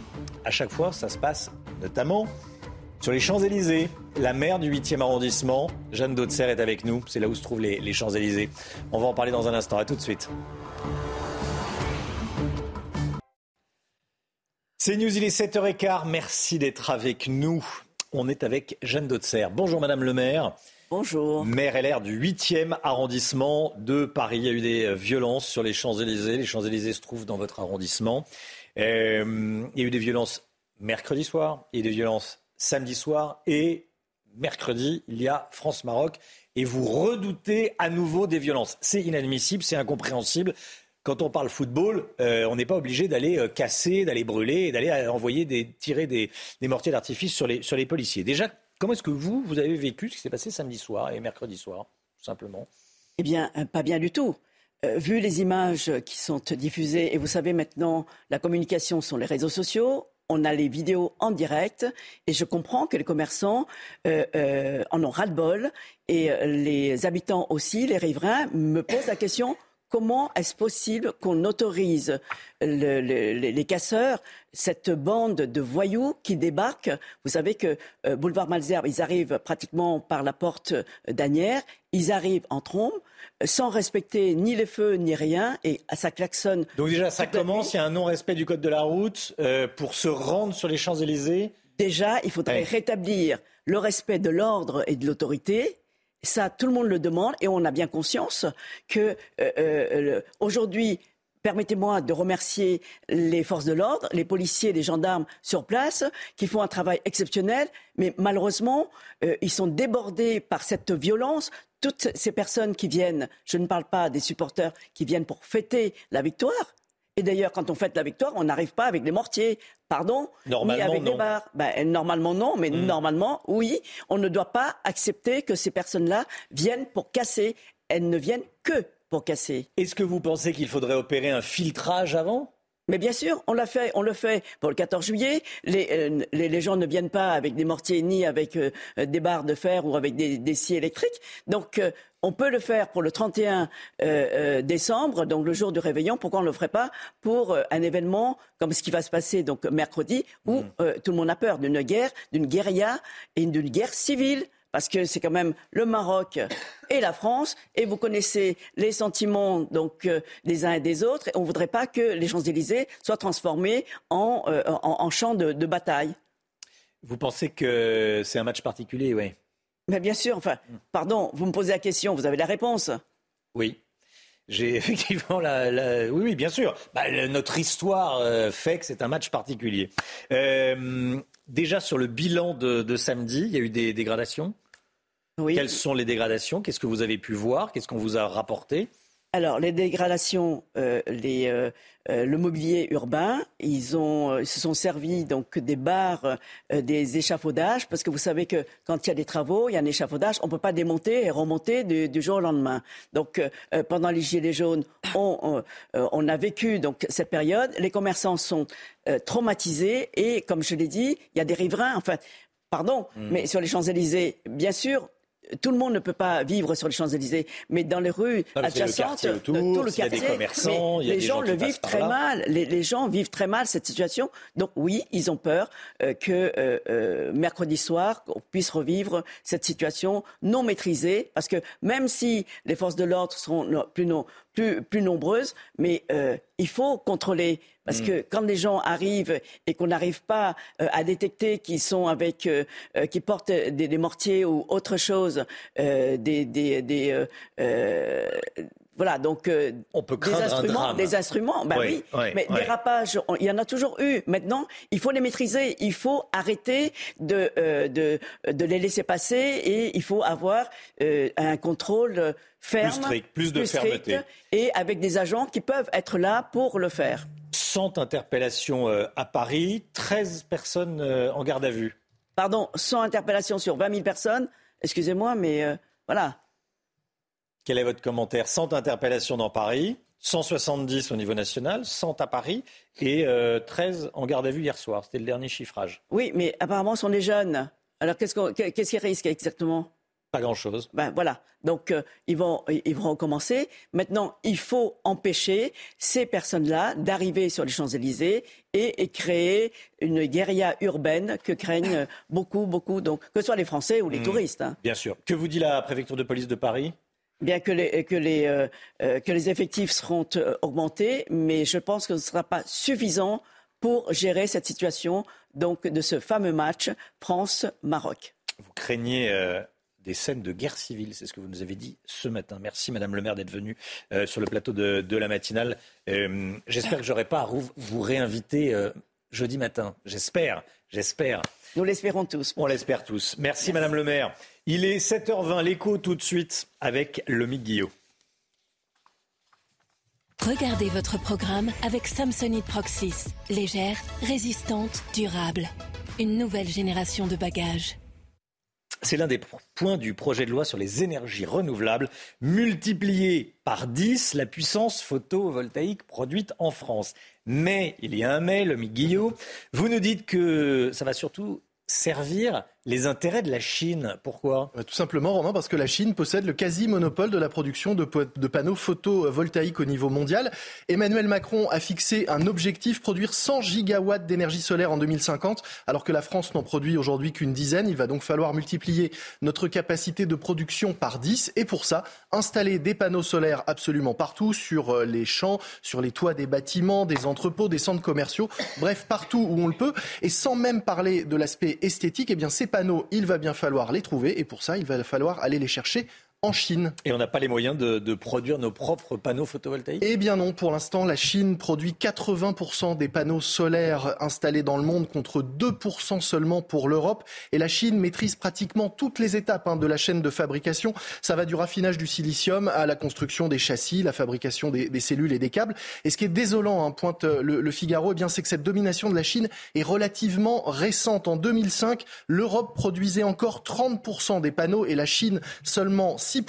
Mais nous nous sommes laissés dépasser. Nous avons, comme dans beaucoup de domaines finalement, laissé filer nos industries, abandonné euh, nos savoir-faire et toute volonté de produire local en profitant des prix moins chers de la Chine. Sauf que, évidemment, maintenant que la Chine domine, eh bien, elle en profite pour remonter ses prix et nous imposer donc des prix beaucoup plus élevés. Alors, est-ce qu'on peut dire au moins que c'est un moindre mal pour retrouver un peu de souveraineté énergétique que le fait d'installer des, panneaux photovoltaïques un peu partout en France? Ah Oui et non, hein, c'est tout le paradoxe d'ailleurs euh, du plan sur les énergies renouvelables d'Emmanuel Macron. Il veut permettre à la France de retrouver une certaine souveraineté énergétique en produisant plus en France et de façon décarbonée, mais tout en renforçant notre dépendance à la Chine, sans compter que l'empreinte carbone d'un panneau solaire produit en Chine est deux fois plus importante que celle du même panneau produit en Europe. Pourquoi? Eh bien parce que la Chine, pour produire, a massivement recours au charbon. Conclusion, pour produire vert chez nous, on va polluer en Chine, et ce, alors que nous avons, nous, la maîtrise d'une énergie décarbonée et verte, le nucléaire. C'était votre programme avec Samsonite Proxys. Légère, résistante, durable. Une nouvelle génération de bagages. C'est News, il est 7h22. Merci d'être avec nous. Dans un instant, l'automobile avec Pierre Chasseret. Tiens, mais pourquoi est-ce qu'il n'y a plus d'agents de circulation dans les grandes villes? Vous savez, avant, quand il y avait un carrefour qui était bloqué, ben on envoyait des agents de circulation. Ça, c'était avant. Pourquoi il n'y en a plus maintenant? Les réponses de Pierre Chasseret dans un instant. À tout de suite. 7h25, l'automobile avec vous, Pierre Chasseret. Bonjour Pierre. Bonjour Romain. Où sont passés les agents de circulation dans les grandes villes? Bah, Il n'y en a plus. C'est aussi simple que ça. Prenons l'exemple de la capitale. On les appelait les voituriers de Lutèce. Ils étaient encore 1500 en 1990. Ils étaient 200 en 2001. Eh bien, on n'en a quasiment plus. Alors, vous savez comment ça se passait? On s'en souvient. On avait ces agents de circulation autour des ronds-points, notamment, et puis au croisement, qui facilitaient la circulation. Les policiers étaient reconnaissables. Alors, casquettes, les épaulettes blanches. Bref, ces euh, forces de l'ordre-là, elles ont aujourd'hui maintenant disparu des routes. Est-ce qu'on sait pourquoi ce métier de, de régulation de trafic a, a, progressivement disparu? Un changement de mission, en fait. Hein, vous allez voir, on est parti d'une mission qui était de contrôler, notamment encore en 1999, les 100 points cardinaux, euh, les 100 points principaux prioritaires des carrefours qui devaient être tenus en permanence. Et bien, de cette mission de fluidification, on est passé, Romain, à une mission de verbalisation. Dans un premier temps, ils ont été affectés à la surveillance des voies de bus. Et puis après les voies de bus, pour contrôler la verbalisation, vu qu'on est passé à la vidéo-verbalisation, eh bien, on les a affectés maintenant à du stationnement, à une police du stationnement, avec notamment des délégations de services publics pour aller contrôler les PV de stationnement. Bref, je vous donne cette petite statistique, Romain, parce qu'elle est incroyable. En 1900, 1959, Paris était la ville la plus fluide au monde. Ah bah ça a bien changé. Et oui. depuis, Bertrand Delanoë, Anne Hidalgo, un vrai effort puisqu'en 2021, on est devenu la deuxième ville la plus embouteillée au monde. Je pense qu'en 2024, pour les Jeux Olympiques, Anne Hidalgo Ah. peut viser l'or. Moi, je vote pour le retour des agents de la circulation dans les grandes villes. Merci beaucoup, deux. Pierre. 7h27, le temps tout de suite et on commence avec la météo des neiges. Regardez votre météo avec Samsonite Proxys. Légère, résistante, durable. Une nouvelle génération de bagages. Bienvenue dans votre météo des neiges. Ce dimanche, il faisait moins 14 degrés en haut des pistes à Avorien en Haute-Savoie. Le risque d'avalanche est de 3 sur une échelle de 5. Le manteau neigeux est donc faiblement stabilisé. Risque d'avalanche également marqué à Puy-Saint-Vincent dans les Hautes-Alpes. En revanche, dans les deux stations des Pyrénées, le risque d'avalanche est faible. À la Plagne Montalbert en Savoie, il faisait moins 18 degrés en haut des pistes, moitié moins au Mont d'Or dans le Puy-de-Dôme avec moins 9 degrés. Enfin, dans les deux Alpes en Isère, le thermomètre est descendu à moins 20 degrés en haut des pistes. C'était votre météo avec Samsonite Proxys. Légère, résistante, durable. Une nouvelle génération de bagages. Allez, le froid en pleine avec Alexandra Blanc. Et hop, France par brise. En cas de bris de glace, du coup, vous êtes à l'heure pour la météo avec France par brise et son prêt de véhicule. Alexandra Blanc, encore une journée hivernale aujourd'hui. Hein Oui, encore des conditions météo hivernales avec au programme le retour de la neige sur les régions du nord, notamment euh, du côté de la Normandie. On retrouve également des sols particulièrement glissants sur le nord-est. Et puis dans l'après-midi, attention à cette dégradation qui va donc se mettre en place dans le sud-ouest avec localement un petit peu de neige en pleine, des routes particulièrement glissantes. Et puis sur le nord, globalement, de bonnes conditions entre Paris en allant vers Reims ou encore du côté de la Lorraine et de l'Alsace. Températures qui ce matin sont hivernales en moyenne, moins 6, moins 7 degrés entre le nord-est et les régions centrales. Et puis dans l'après-midi, regardez ces températures qui vont rester bien trop froides pour la saison. 0 degré en moyenne pour Dijon, seulement un petit degré à Reims. Vous aurez seulement 4 degrés à Clermont-Ferrand et 8 degrés à Marseille. Et hop, France par brise. Malgré votre bris de glace, du coup, vous étiez à l'heure pour la météo avec France par brise et son prêt de véhicule. C'est News, il est 7h30. Merci d'être avec nous. À la une, ce matin, l'ultraviolence à Beson. Que s'est-il passé dans la cave de l'immeuble de Jean, 88 ans, qui est décédé Un individu connu pour trafic de drogue et derrière les barreaux. Sécurité renforcée sur les Champs-Élysées mercredi soir en prévision de la demi-finale France-Maroc. Il s'agit d'empêcher les violences de samedi dernier. La maire du 8e arrondissement nous parlait à l'instant de risque de guerre civile, vous l'avez peut-être entendu. Le gouvernement appelle à la vaccination anti-Covid. Il a été plus ou moins entendu. Reportage dans une pharmacie dans un instant. Et puis la France qui grelotte, les températures sont négatives. Il a neigé cette nuit en Normandie. Alexandra Blanc sera avec nous. On en sait plus sur les suspects du meurtre de l'octogénaire passé à tabac à Beson. Deux frères, deux voisins de Jean, 88 ans, la victime, sont mis en cause. Et vous allez voir que leur casier judiciaire est bien rempli, notamment pour des faits de violence. Valentine Leboeuf. Deux frères ont été mis en cause dans le décès de l'octogénaire à Beson. Ils sont tous les deux de nationalité française. Le plus jeune est le principal suspect. Le sang de la victime a été retrouvé sur ses baskets et il est passé aux aveux. Il s'appelle Hichem, il a 30 ans, il est bien connu des services de police pour de multiples vols, violences, menaces et refus d'obtempérer. Il a été mis en examen et placé en détention provisoire. Son frère Mohamed, lui, est âgé de 33 ans. Il est également connu des services de police pour des faits similaires à ceux de son frère. Il a été interpellé, mais son état psychiatrique n'a pas été jugé compatible avec la garde à vue. Il a donc été hospitalisé. L'octogénaire est décédé dans la nuit de vendredi à samedi à l'hôpital d'Argenteuil. Le motif exact de l'agression n'a pas été révélé. À deux jours du match France-Maroc, on se demande comment éviter les débordements de supporters, ou au moins Comment les limiter, Chana hein? Sur les Champs-Élysées, selon le Parisien, 800 policiers supplémentaires seront déployés euh, mercredi soir par rapport à samedi dernier. Valentine Leboeuf. Plus de 1200 policiers et gendarmes étaient mobilisés dans la capitale pour les quarts de finale. La rencontre France-Maroc mercredi s'annonce explosive, mais selon les syndicats de police, il y a suffisamment de forces de l'ordre pour sécuriser les lieux de rassemblement.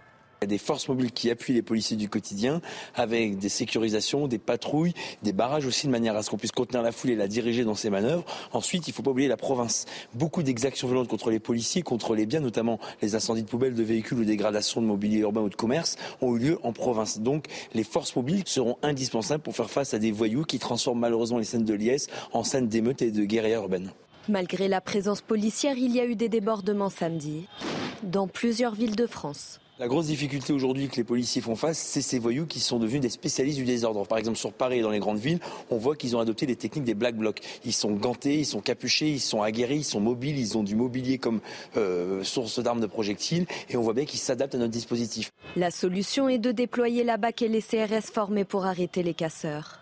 170 personnes ont été interpellées en France après les quarts de finale et 52 policiers ont été légèrement blessés.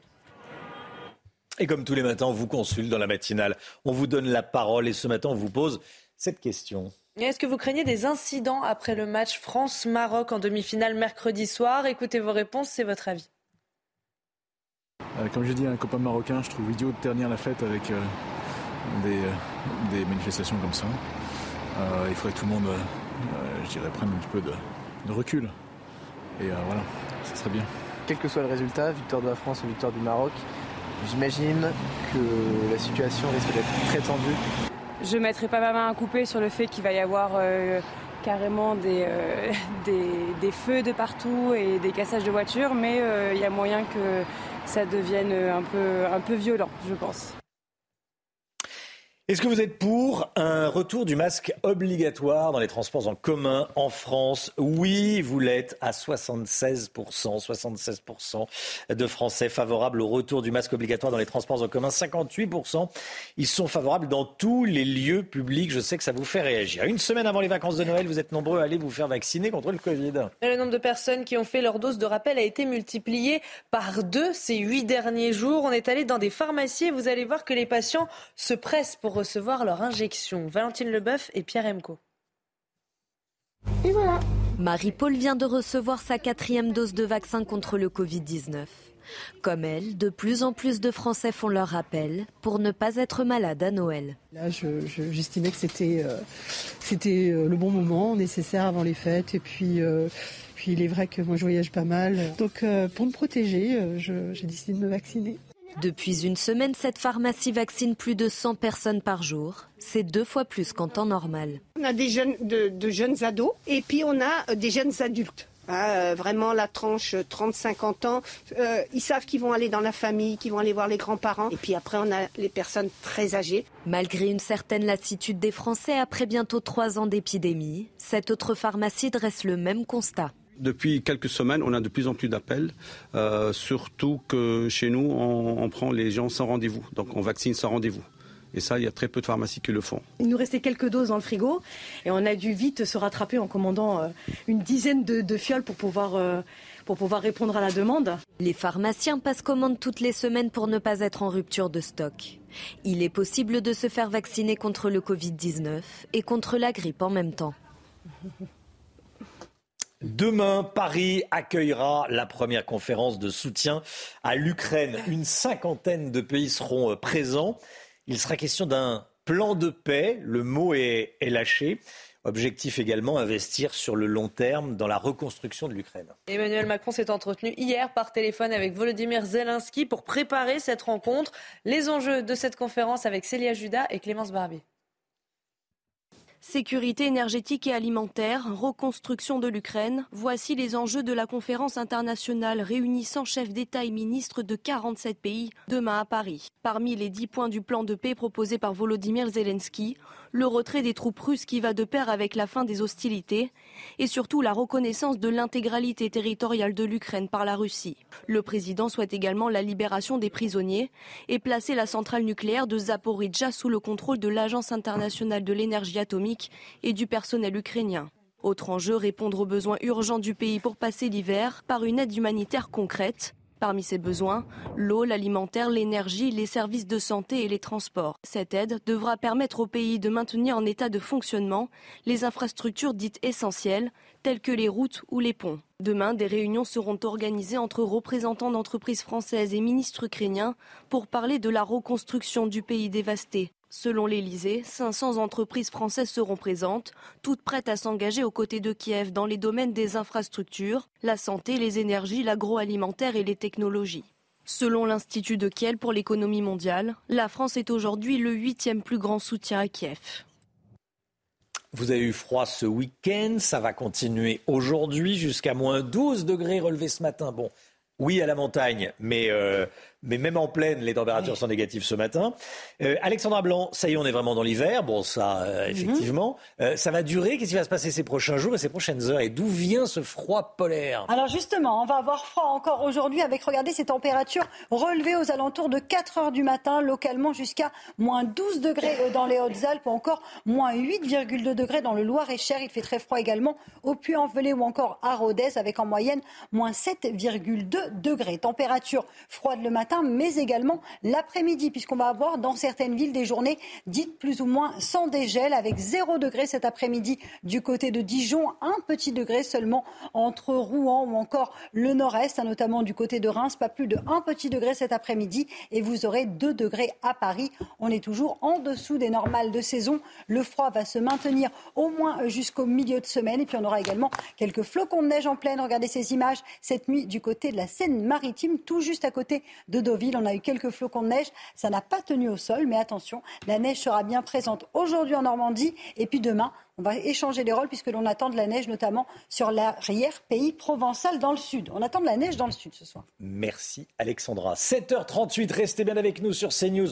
On parle beaucoup de ce qui s'est passé samedi soir et des craintes. Vous avez peut-être entendu la maire du 8e arrondissement de la, de la capitale dire euh, qu'il y avait un risque de guerre civile. Bon, euh, elle espère que mercredi soir, pour la demi-finale France-Maroc, ça va bien se passer. vous allez entendre dans un instant Stéphane Séjourné, vous savez, c'est le patron de Renaissance, le parti d'Emmanuel Macron. Il s'en prend à CNews. Tiens, mais qu'est-ce qui se passe? Vous allez l'entendre dans un instant. Restez bien avec nous. À tout de suite.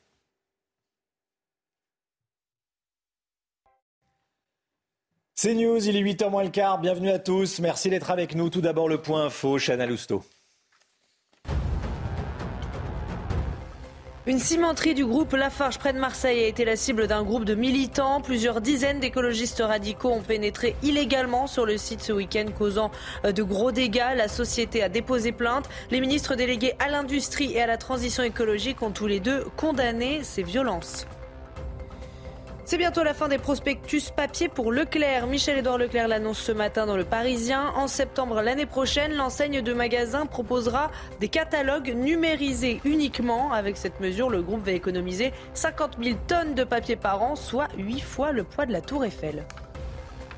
Et puis le vaisseau Orion est de retour sur Terre. La navette a améri hier dans l'océan Pacifique après 25 jours passés dans l'espace. La mission Artemis 1 de la NASA est donc un succès. Si le vaisseau ne comportait pas d'astronautes à son bord, l'objectif est bien de préparer le retour de l'homme sur la Lune. Après les violences de ce week-end, regardez et écoutez ce que dit Stéphane Séjourné. C'est le patron de Renaissance, le parti, euh, qui, euh, le parti de la majorité, le parti qui soutient Emmanuel Macron. Il a été interrogé sur euh, ce qui s'est passé samedi soir et mercredi soir. Ouais, moi je, vois déjà les débats sur CNews, sur ces chaînes-là.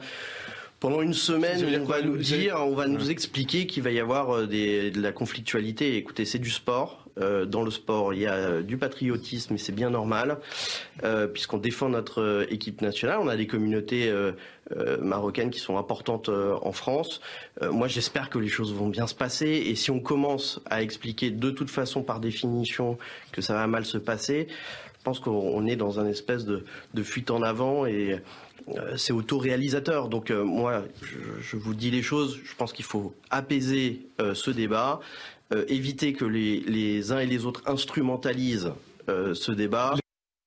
Voilà, apaiser, ça tout le monde est d'accord, mais il faut peut-être le dire aux voyous qui volent et qui, et qui cassent, notamment sur les Champs-Élysées. Regardez, Stéphane Séjourné qui dit on va nous expliquer euh, qu'il va y avoir de la conflictualité. Alors déjà, la conflictualité, bon oui, bah, effectivement, ça je vous confirme, il y a déjà eu de la conflictualité euh, samedi, il y en avait eu euh, mercredi, et effectivement, c'est pas souffler sur les braises que de dire qu'on craint peut-être qu'il y en ait mercredi soir prochain voilà, il y aura des débats sur CNews et ces chaînes-là. Bon, c'est un peu, c'est un peu condescendant. Ces chaînes-là, oui, bah, il y en a qui travaillent, qui font leur euh, boulot. Euh, tiens, Pierre, euh, Paul Sugy, qu'est-ce que vous en pensez, de ces chaînes-là Je pense qu'il n'y a que sur CNews qu'on débat et qu'on regrette les incidents sur les Champs-Élysées. Je pense qu'il se met le doigt dans l'œil. Le problème, c'est que tous les Français voient ces images et qu'ils trouvent à peu près tout ça scandaleux. Oui. Donc, que le soir même où l'équipe de France et l'équipe du Maroc gagnent tous les deux un match important dans le mondial, que ce soit uniquement les supporters marocains qui soient sur les Champs-Élysées, là même pacifiquement, ce serait déjà il y a quelque chose qui pose problème. C'est il y a une appropriation de l'espace public par des supporters communautaristes. Allez, on va euh, continuer à en, débattre sur euh, cette chaîne-là, CNews. Euh, l'économie, tout de suite, la Commission européenne devait se prononcer ce mois-ci sur la suppression des pièces de 1 et 2 centimes. Eh bien, elle a décidé de repousser cette décision. Pourquoi? On voit ça tout de suite avec le Guillaume. Regardez votre programme avec Samsonite Proxys. Légère, résistante, durable. Une nouvelle génération de bagages. Lomi Guillot, pourquoi est-ce que l'Europe a décidé de repousser la décision de supprimer les pièces de 1 et 2 centimes? Eh bien, en raison de l'inflation, Romain, tout simplement, la Commission veut éviter un arrondi en défaveur des consommateurs. En effet, alors que les prix progressent partout en, Europe, supprimer les petites pièces aurait pour effet d'inciter les commerçants à arrondir les prix à l'euro supérieur, essentiellement pour des petits achats, des achats qui sont encore en grande majorité réglés en espèces pour les sommes de moins de, de 5 euros. Et de toute façon, ce serait défavorable même pour les gens qui payent par carte de façon dématérialisée, puisqu'on peut régler de cette façon-là des sommes qui ne sont pas rondes sans avoir à chercher de petites monnaies au fond de sa poche. Il y a beaucoup de pièces de 1 et 2 centimes en circulation ou pas hein? Énormément. On en a tous 150 pièces chez nous sous une forme, enfin, cachées, plus ou moins rangées, dans des tirelires, dans des pots, dans des vides-poches. 150 pièces par Français et on compte en tout en circulation plus de 38 milliards de pièces de 1 centime en Europe, à peu près 30 milliards de pièces de 2 centimes pour 8 milliards de pièces de 1 euro. Des pièces que beaucoup trouvent encombrants hein, quand on sonde les, les, Français, ce qu'a fait la Banque Centrale Européenne. 58% d'entre nous sont pour la, la suppression des pièces de 1 et 2 centimes et même 72% des Européens. Des pays ont d'ailleurs euh, déjà renoncé à ces pièces. C'est le cas des Pays-Bas, de l'Italie, de la Finlande, de la Belgique ou encore de l'Irlande. Quels sont les arguments pour la suppression de ces petites pièces eh Elle coûte cher à produire, Romain. Une pièce de 1 centime, ça coûte 4,5 centimes à fabriquer. La monnaie de Paris fabrique environ 300 millions de pièces de 1 et 2 centimes par an, ce qui coûte 1,3 milliard d'euros pour créer 300 millions d'euros de valeur. Et puis ces pièces sont fabriquées aussi à partir d'acier recouvert de cuivre rouge. C'est ce qui leur donne cette teinte particulière. Mais elles ont un bilan écologique plutôt mauvais euh, de ce fait. Les supprimer serait donc à la fois économique et écologique pour les États, pas pour les, citoyens. D'où la décision d'attendre 2023 pour finalement statuer sur leur disparition ou non et pour fixer des règles d'arrondi. C'était votre programme avec Samsonite Proxys. Légère, résistante, durable. Une nouvelle génération de bagages. Éric Ciotti, nouveau patron des Républicains. Oui, mais pourquoi faire? On voit ça avec Paul Sugy dans un instant. A tout de suite.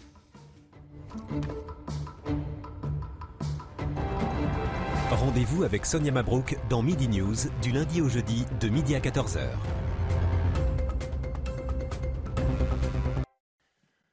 C'est News, il est 7h51, bienvenue à tous. Merci d'être avec nous. Paul Sugy est là, bien sûr. Paul, Éric Ciotti est depuis hier le nouveau président des Républicains. Il a été élu, il prend la tête d'un parti fracturé qu'il va devoir rassembler. Hein. Bah oui, Romain, un, parti fracturé, euh, un parti affaibli, même à tel point que dans l'esprit de ses adversaires, les Républicains sont déjà entrés dans un parcours de soins palliatifs.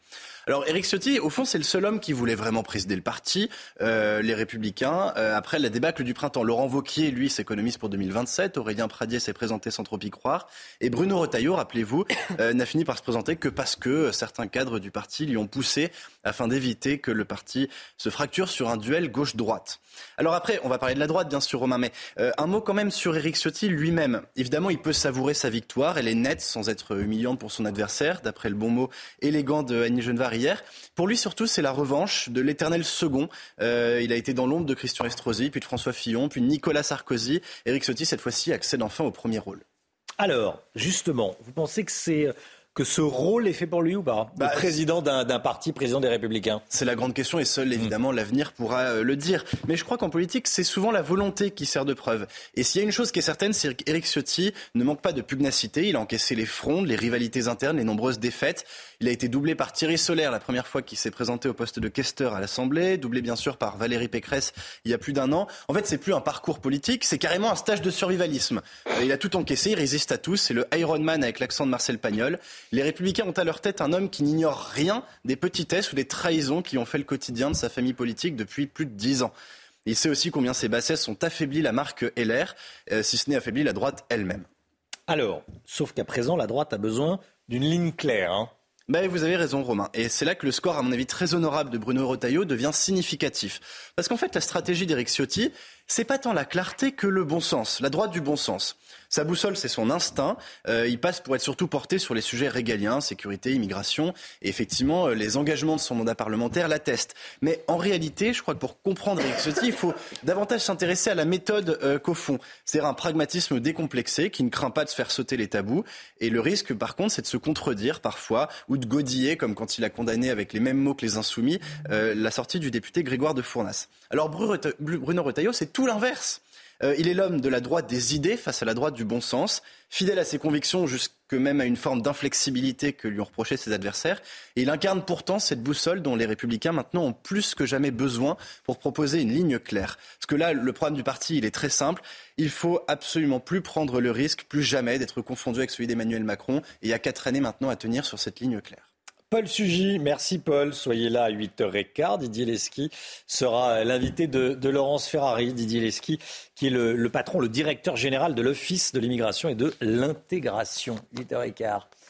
Il est 7h54. C'est la musique tout de suite. Avec un jeune talent. Votre programme avec Samsonite Proxys. Légère, résistante, durable. Une nouvelle génération de bagages. Est-ce que vous avez entendu parler de Lissandro il a 13 ans, c'est le gagnant de l'Eurovision Junior.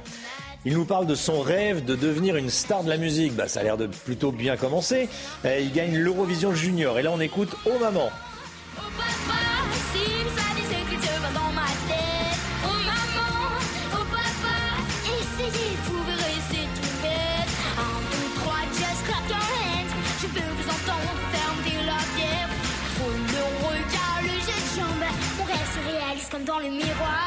Le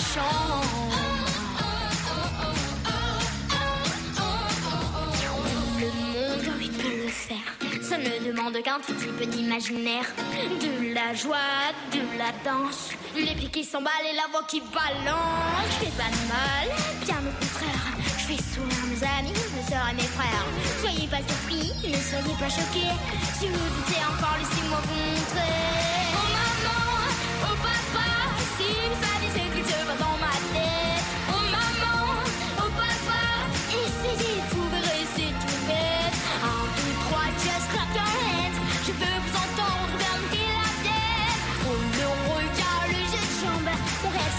Comme dans le miroir de ma chambre.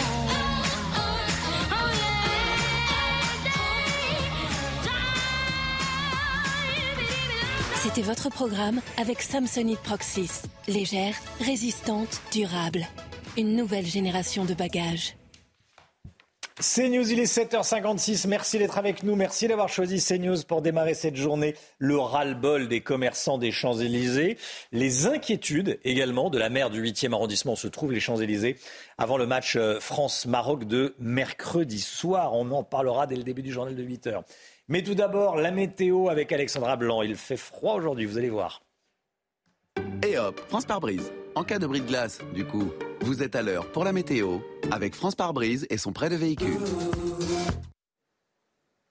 Des conditions météo relativement agréables sur les régions du Nord avec au programme le maintien du soleil. En revanche, forte dégradation attendue notamment dans le sud-ouest avec une perturbation qui va remonter de la péninsule ibérique et donc conséquence, on va retrouver un petit peu de neige en pleine, notamment euh, sur le sud des Landes ou encore en allant vers le Roussillon. On retrouvera également des routes particulièrement glissantes. Soyez donc bien euh, prudents. Les températures, eh bien, elles restent hivernales. Il faisait très froid ce matin au lever du jour. On va conserver ce froid, notamment sur les régions du Nord, 0 degré du côté de Dijon cet après-midi, seulement 2 petits degrés à Paris ou encore à Lille et 1 degré entre Rouen, Nancy ou encore en allant vers la Champagne. Ces températures donc bien froides sur le Nord et donc des journées parfois sans dégel, notamment en Bourgogne. Sur les régions du Sud, les températures commencent donc à remonter avec l'arrivée de cette perturbation. 11 degrés à Bordeaux ou encore 13 degrés pour le Pays Basque. La suite du programme, des conditions météo qui vont se dégrader dans le Sud pour votre journée euh, de mardi. D'ailleurs, nuit, on pourra avoir quelques flocons de neige, principalement sur l'arrière-pays provençal. Retour de la neige également euh, sur les Alpes. Et puis, vous le voyez, quelques éclaircies au pied des Pyrénées. Puis sur le nord, alternance de nuages et d'éclaircies. Le tout dans des températures qui vont remonter dans le sud, moyenne de 11 degrés. En revanche, sur le nord, le froid se maintient avec seulement 3 petits degrés demain après-midi. Et hop, France par brise. Malgré votre bris de glace, du coup, vous étiez à l'heure pour la météo avec France par brise et son prêt de véhicule. C'est News, c'est News, bienvenue à tous. Merci d'être avec nous. Il est bientôt 8 heures. Merci euh, d'avoir choisi CNews pour démarrer cette journée et cette semaine. Allez, à la une ce matin, le ras-le-bol des commerçants des Champs-Élysées après les échauffourées de la fin de soirée samedi. Ils craignent que ça se reproduise. Reportage à suivre. Quel froid, ça va durer encore quelques jours. Est-ce que le réseau électrique va tenir avec de telles sollicitations pour le chauffage? Michel Chevalet est avec nous. Je vais vous poser cette question, Michel, dans un instant. A tout de suite. Les prix des fleurs, ils augmentent. Elles poussent sous serre, ces fleurs, et ça coûte cher de chauffer les serres. Vous allez voir. Et puis la reprise de l'entraînement pour les Bleus. Aujourd'hui, objectif, gagner la demi-finale de mercredi face au Maroc. On sera dans un instant avec Louis Vix, journaliste sportif à Canal+, envoyé spécial au Qatar. Il sera en direct avec nous. A tout de suite, Louis. Les débordements après les quarts de finale du week-end dernier, 170 personnes interpellées après la victoire du, euh, du, Maroc. Ce sont les derniers chiffres du parquet de Paris, Chana. Hein. Et sur 170 interpellations, 100 personnes ont été arrêtées dans la capitale, 13 sont toujours en garde à vue ce matin. Et à deux jours de France-Maroc, les commerçants des Champs-Élysées sont inquiets. Sur les Champs-Élysées et dans le quartier, les riverains le sont également. Selon aujourd'hui en France, 800 policiers supplémentaires seront déployés mercredi soir sur les Champs-Élysées, 800 de plus que samedi dernier. Et vous allez voir que les commerçants ne prendront aucun risque. Tous vont baisser le rideau plus tôt. Kinson, Dorine Jarnias, Maureen Vidal et Clémence Barbier. Des projectiles lancés sur les forces de l'ordre, des tirs de gaz lacrymogènes et un scooter qui brûle. Ces scènes d'affrontement entre policiers et supporters sur les Champs-Élysées ce samedi, les commerçants ne veulent plus les vivre. Accoutumés à ce type de rassemblement, ils ont pris l'habitude de fermer boutique plus tôt, comme aux eaux restaurateurs, qui fermera ses portes à 22h30 pour éviter de voir son restaurant subir des dégradations.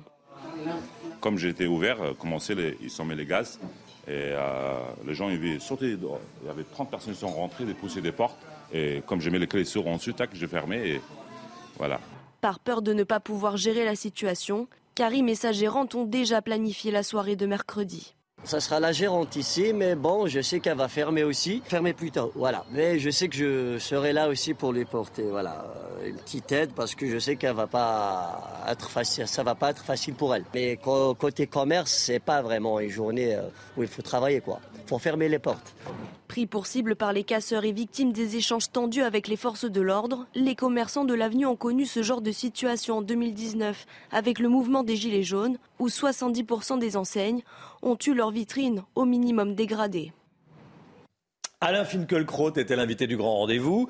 Il craint de nouveaux incidents mercredi soir après France-Maroc. Oui, selon lui, ces débordements sont une preuve que la francophobie s'installe de plus en plus en France. Écoutez. Il y a aujourd'hui des supporters qui, non contents de célébrer la victoire de leur pays d'origine, se doivent de euh, taper, de détruire, de saccager tout ce qui bouge et de, s'acharner aussi sur, euh, sur les policiers. C'est une preuve supplémentaire que la francophobie est un sentiment de plus en plus répandu en France. Nous ne sommes pas à l'abri d'une bonne surprise, mais j'ai toutes les raisons de m'inquiéter. On en sait plus sur euh, les suspects du meurtre de l'octogénaire passé à tabac à Beson. Deux frères, deux voisins de, de Jean, la victime, sont mis en cause. Regardez ce que l'on sait. Le premier s'appelle Hichem. Il a 30 ans. Du sang de la victime a été retrouvé sur ses baskets. Il est bien connu des services de police pour des vols, des violences, des menaces, des refus d'obtempérer. Il a été mis en examen, placé en détention provisoire. Son grand frère Mohamed a 33 ans. Il est également connu des services de police pour des faits euh, similaires à ceux de son frère. Il a été interpellé, mais son état psychiatrique n'a pas permis sa garde à vue. Il est donc actuellement hospitalisé. On ne connaît toujours pas le mobile de cette agression euh, ultra violente. Je vous propose d'écouter le témoignage de la mère de Beson sur CNews. Elle est évidemment euh, très choquée par ce meurtre viendra le temps aussi, mais il va falloir aussi qu'on passe euh, à l'étape suivante pour dire comment on gère pour que ça ne se reproduise plus. Et aussi, un point sur lequel j'insiste, il y a beaucoup de gens comme moi qui œuvrent matin, midi et soir. Et parce que notre objectif, excusez-moi, je suis un peu ému, mais notre objectif, c'est que notre société se porte mieux, quand on retrouve le pacte social entre nous, qu'on ne divise pas les gens. Et ça me, ça de voir des gens qui divisent les choses, les gens, qui opposent les gens. Voilà, des gens qui opposent les gens euh, et, des gens qui s'en prennent aux autres euh, personnes. Voilà, ce qui est inadmissible, c'est que ce Jean, ce Jean, 88 ans, euh, est mort en allant chercher une bouteille de vin dans sa cave. c'est ça qui est inadmissible. Et effectivement, il y a certaines personnes qui ne veulent pas vivre avec d'autres. Et il ne faut pas se tromper, ce sont, ce sont ceux qui ont fait ça à ce vieux monsieur de 88 ans. Vous avez eu froid ce week-end. Eh bien, ça va continuer aujourd'hui. Bon, ça, je suis désolé de vous l'apprendre. Jusqu'à moins 12 degrés relevés ce matin dans les Alpes. La question que tout le monde se pose, c'est est-ce que le réseau électrique va tenir? Michel Chevalet, journaliste scientifique pour CNews, est avec nous ce matin. Michel, euh, vous nous dites oui, ça va tenir. Alors, deuxième question, qu'est-ce qui nous sauve? Il a tenu. Oui, il a tenu un week-end. Ah oui, enfin, on redoutait. Attends, attends, hmm. On redoutait surtout aujourd'hui. Et on redoutait avec la reprise d'activité, on redoutait aujourd'hui une alerte orange. Hmm. vert. Moi, je regarde, c'est vert, jusqu'à mercredi. Oui. Donc ça tient. Oui. Ça tient. parce qu'il y a une nouvelle centrale nucléaire, qu'on a quatre qui ont été mises en route, parce qu'il y a eu une baisse de la consommation de 10% du côté industriel. Oui. Voilà. Mais, mais, mais, mais il nous manquait euh, 10 mégawatts, 10 000 mégawatts. Il nous manquait 10 réacteurs nucléaires pour joindre les deux bouts. 10%. Hmm. C'est énorme ben, il fallait trouver du courant. ben, sinon, et trouver du courant, ben, on se tourne vers l'étranger. On importe. On a importé euh, 10 000 mégawatts, et, c'est les Allemands, essentiellement, l'Espagne, et puis un petit peu l'Angleterre, 1300 mégawatts. Vous voyez, les Anglais sont pas si mauvais que ça hein, avec nous, hein, sont, sont, gentils. Voilà. Et c'est donc les importations qui nous ont sauvés. Et alors, et on se dit, mais alors, et les énergies renouvelables, où sont-elles? Question. Eh ben, la question, c'est que malheureusement, l'éolien, il ne fait que 3% parce qu'il n'y a pas de vent. Et puis le soleil, ben, le temps est brumeux. Mais mm. ça va s'arranger en fin de semaine, parce que ça va se dégager, on va avoir un peu plus de soleil. Et encore une fois, vous voyez qu'on a besoin pour 60% de, de l'énergie nucléaire. Merci beaucoup Michel Chevalet. Vous l'avez peut-être remarqué, les prix des fleurs ont explosé. C'est le sujet du moment, hein, à cause des coûts de l'énergie. L'inflation, hausse des coûts de l'énergie, certains commerçants rognent sur leur marge pour épargner les clients, mais l'inflation euh, ne fait pas de fleurs au bouquet. Je lis ce qui est marqué, ça me fait rire. Reportage de Pierre-François Altermat et Michael Dos Santos. Sur ce marché, les fleurs proviennent presque toutes de l'étranger, comme 90% de celles vendues en France. Actuellement, vous avez la tulipe qui vient de Hollande. Euh, bon, la rose, ça vient pas de Hollande, ça vient vraiment des pays africains ou d'Inde ou autres, mais ça transite par la Hollande, donc il y a une augmentation des prix. Produites dans des serres essentiellement aux Pays-Bas, ces fleurs sont chauffées au gaz sans interruption. Confrontés à la hausse des tarifs de l'énergie et à ceux du transport, les horticulteurs ont augmenté leur prix de vente. Le bouquet de 10 tiges de rose avalanche a connu une augmentation de 117% en l'espace d'un an. Suivent la reine Marguerite et l'Alstroemeria. De leur côté, les commerçants rognent sur leur marche pour tenter d'épargner les consommateurs, et ce malgré la baisse de leur chiffre d'affaires. Si on faisait vraiment les augmentations euh, ça serait hors de prix. Puis il ne faut, pas faut pas que la fleur devienne un produit euh, comme un bijou, quelque chose de luxe. Certains clients espacent leurs achats, réduisent la taille des bouquets, même si tous ne sont pas prêts à faire des économies. On ne fait pas attention, si vous On fait plus attention sur les aliments que sur la décoration. Ce qui compte, c'est le plaisir que je, que je vais offrir, que je vais faire, c'est tout. Une flambée des prix qui devrait s'accentuer à l'approche des fêtes de fin d'année. Bon, les fleurs, euh, oui. Ça va être un, ça va être un, produit de luxe hein, désormais. Les fleurs de plus en plus chères. Plus que deux étapes pour les Bleus, encore deux matchs à gagner et l'équipe de France succédera à son propre titre de champion du monde. Après sa victoire contre l'Angleterre samedi, nos joueurs ont pris le temps de se reposer, Chana. Hein. et mercredi, ils affronteront, vous le savez, le Maroc en demi-finale. Rejoint euh, Louis Vix, journaliste sport Canal Plus envoyé spécial à Doha au Qatar. Bonjour Louis, c'est le début d'une nouvelle semaine de rêve qui commence? Absolument, la quatrième et dernière semaine de compétition, assurément la plus intéressante, celle qui autorise effectivement tous les rêves, même les plus fous, ceux bien sûr d'une troisième étoile pour euh, l'équipe de France. On espère une finale dimanche et une victoire, mais avant cela, vous l'avez dit, il y a cette étape à passer. Et quelle étape le Maroc La surprise de cette Coupe du Monde? Qui aurait cru il y a quelques semaines que Françaises et Marocains se retrouveraient dans le dernier carré de la plus prestigieuse des compétitions? C'est improbable, c'est impensable. On ne pensait d'ailleurs même pas voir les Bleus avec tout tous les forfaits qu'il y a eu dans le dernier carré de cette Coupe du Monde. Cette demi promet, ça va être un match complètement différent, hein, nous ont dit les joueurs de l'équipe de France, que celui proposé par l'Angleterre. Priorité à la récupération, Romain, vous l'avez dit, et oui, parce qu'il n'y a à peine que 4 jours hein, entre ces quarts de finale et cette demi-finale, il faut bichonner, prendre soin des Bleus de Didier Deschamps. L'avantage pour la France, c'est clairement l'expérience. Ils savent ce qu'il faut faire, mais surtout ce qu'il ne faut pas faire. L'autre avantage, c'est que les Marocains sont un petit peu plus dans le dur physiquement, avec certains joueurs majeurs qui sont incertains. Ça va compter, c'est sûr, à l'aube de ce rendez-vous qui autorise tous les rêves ici à Doha. Merci beaucoup Louis Vix. Louis Vix en direct de, Doha au Qatar. Voilà, une nouvelle semaine de rêve. On croise les doigts. J'espère que ça va passer. Euh, mercredi soir, 8h09. Restez bien avec nous sur CNews. Dans un instant, Didier Lesky est l'invité de Laurence Ferrari. À tout de suite.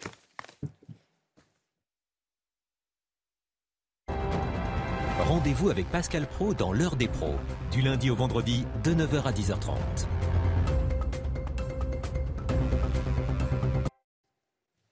C'est News, il est 8h15. Bienvenue à tous. Dans un instant, Laurence Ferrari, vous recevrez Didier Lesky, le directeur général de l'Office de l'immigration et de l'intégration. C'est juste après le point info, le rappel des titres avec Chana Lousteau. Défection chez les Républicains après la victoire d'Éric Ciotti hier soir à l'annonce des résultats. Le maire de Metz, François Grosdidier, a annoncé qu'il quittait le parti. Il a écrit sur Twitter qu'il ne partait pas pour aller ailleurs, mais bien pour rester lui-même. Un homme a été placé en garde à vue à Bayonne après avoir attaqué des policiers avec un couteau. Ça s'est passé hier à l'aéroport de Biarritz. Selon les forces de l'ordre, l'agresseur n'était pas dans son état normal et tentait de passer une zone de filtrage où il n'avait rien à faire. Deux policiers ont été légèrement blessés au bras et à la tête et transportés à l'hôpital. Les recherches continuent ce matin sur l'île de Jersey. Au moins cinq personnes sont mortes après l'explosion et l'effondrement d'un immeuble résidentiel de l'île anglo-normande. À l'origine de ce drame, une fuite de gaz survenue dans la nuit de samedi à dimanche. Selon les autorités, quatre autres personnes sont probablement encore sous les décombres. 8h15, Laurence, vous recevez ce matin Didier Lesky. Bonjour Didier Lesky. Bonjour. Bienvenue dans la matinale de CNews. Vous êtes le directeur général de l'Office français de l'immigration et de l'intégration. C'est-à-dire que vous êtes chargé de l'accueil des demandeurs d'asile, de leur verser les allocations, c'est important, et aussi des retours volontaires. Donc vous avez vraiment un, un panorama sur l'immigration dans notre pays euh, à l'heure actuelle. Ma question, elle est simple. Est-ce que l'immigration est encore contrôlable en France? En tout cas, elle doit l'être. Et euh, elle ne peut pas l'être sans un minimum de contraintes. Et c'est tout l'enjeu euh, des débats que nous avons, euh, de la loi en préparation, c'est-à-dire du fait qu'on ne peut pas arriver à une situation où tous ceux qui le souhaiteraient viendraient en France parce qu'ils y trouveraient des conditions meilleures que dans leur pays d'origine. Il faut différencier ceux qui relèvent de l'asile et ceux qui relèvent d'autres motivations d'immigration. Et donc, il faut la contrôler et c'est tout l'enjeu des débats euh, présents et, des débats sur une longue durée. Est-ce qu'il y a une submersion actuellement? Parce que quand je regarde les indicateurs que vous publiez tous les mois, entre 2021 et 2022, on a une augmentation de 65% du nombre de personnes bénéficiaires de l'allocation pour les demandeurs d'asile. Et quand je regarde l'aide au retour, en revanche, on est à moins 22%. C'est-à-dire qu'on vient en France, on y reste et on n'en repart pas. Alors aujourd'hui, la France est le deuxième pays de la demande d'asile en Europe. On va sans doute terminer aux alentours de 130 000 personnes qui se seront inscrites dans l'année comme euh, demandeurs d'asile. Le premier pays, ça reste euh, l'Allemagne. On n'a jamais eu autant de demandeurs d'asile dans une poussée globale de l'immigration qui est à, peu près stable sur la durée, c'est-à-dire aux alentours de 250, 270 000 titres de séjour euh, par an. Mais la nouveauté, c'est vraiment la demande d'asile qui n'a jamais été aussi forte en France qu'aujourd'hui. Après, sur l'ensemble de la population, on est autour de 10-11% de la population qui est d'origine mmh. immigrée, mmh. c'est-à-dire euh, née étrangère à l'étranger, pour certains ayant acquis la nationalité française. On est à peu près au même niveau que d'autres pays européens, mais dans une augmentation générale de l'immigration dans toute l'Europe. Euh, je disais qu'on euh, on arrive en France et on y reste. Le droit d'asile est souvent dévoyé. Euh, est-ce qu'il faut le réformer? Il y a une nouvelle loi asile et immigration qui va être débattue au Parlement. Est-ce qu'il faut plus de fermeté ou plus d'humanité? On a du mal à comprendre en fait ce que veut le gouvernement en réalité. Alors écoutez, je crois que ce que veut le gouvernement, c'est d'abord accélérer les procédures, et on a déjà beaucoup fait, c'est-à-dire en particulier euh, accélérer l'examen des dossiers par l'OFPRA. Il reste un point de fixation euh, qui euh, rallonge les délais, qui est celui de la Cour nationale du droit d'asile, d'où l'enjeu qui est essayer de décentraliser la Cour nationale du droit d'asile pour faire en sorte qu'elle soit plus proche de ceux qui font un recours parce qu'ils ont été déboutés de l'asile. Et puis il y a un enjeu majeur qui a été souligné déjà par le président de la République, c'est le retour vers les pays d'origine. Mhm. Et c'est un enjeu majeur parce qu'il ne peut pas y avoir de confiance réciproque et, et du reste d'attribution de visas puisqu'on attribue beaucoup de visas pour un certain nombre de pays, s'il n'y a pas en même temps de leur part eh bien, le fait de jouer le jeu et de euh, reprendre ceux qui auraient été déboutés de l'asile ou qui n'ont pas à rester sur le territoire français. Ça s'appelle les expulsions, hein, on est, on est d'accord. Euh, on est à 8,25% de taux d'exécution des, des OQTF, les obligations de quitter le territoire français, symbole de l'impuissance de notre pays. Symbole d'une difficulté à faire comprendre aux pays de départ et qui sont souvent des pays à qui on accorde beaucoup de visas, qu'il euh, faut qu'ils acceptent de jouer le jeu et de reprendre ceux qui n'ont pas euh, à rester sur le territoire français. Qui sont ceux qui ne jouent pas le jeu dans ces pays? Essentiellement les pays du Maghreb et les pays euh, d'Afrique. Hein. mais il peut y avoir aussi d'autres pays. Mais c'est là où on a les, les, flux les plus importants. Je rappelle que les deux premières nationalités qui traversent la Méditerranée du côté de l'Espagne, ce sont les Algériens et les Marocains. Et en même temps, l'Algérie et le Maroc, ça fait partie des pays pour lesquels on délivre le plus de visas. Et donc, euh, l'enjeu, c'est de leur dire, bah, écoutez, il est à peu près logique que nous diminuions le nombre de visas dès lors que vous-même, vous ne vous jouez pas le jeu pour euh, quelques centaines ou quelques milliers de personnes qui ont vocation à retourner chez vous. Et a priori, ce ne sont pas des pays en guerre, évidemment, ni l'Algérie ni le Maroc. Non, la, migration à travers la, à travers la Méditerranée est une migration économique elle est euh, de diverses personnes, mais euh, en particulier euh, de personnes qui sont les perdants de ces systèmes. Quand on voit l'actualité, ce qui s'est passé samedi après la victoire du Maroc, qui se qualifie pour les demi-finales, 170 interpellations après le match Maroc-Portugal, de nombreux policiers blessés, qu'est-ce que ça symbolise pour vous? D'abord une certaine forme de bêtise d'une partie de ceux qui font ça, qui ne sont pas forcément très nombreux, mais qui du coup entachent l'ensemble des manifestations de joie qui peuvent être légitimes de soutien à, l'équipe du Maroc. Mais je crois qu'il faut que tout le monde comprenne qu'en faisant ça, on ne se sert pas soi-même et on ne sert pas sa famille, on ne sert pas ceux euh, non plus euh, qu'on veut soutenir et qui souvent en plus ont été formés en France et pour qui certains sont même nés en France.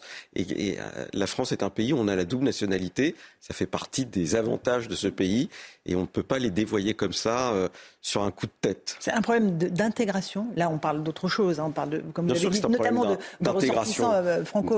Bien sûr, c'est un problème d'intégration. Il n'est pas propre à la France puisqu'on a eu les mêmes effets en Belgique ou aux Pays-Bas.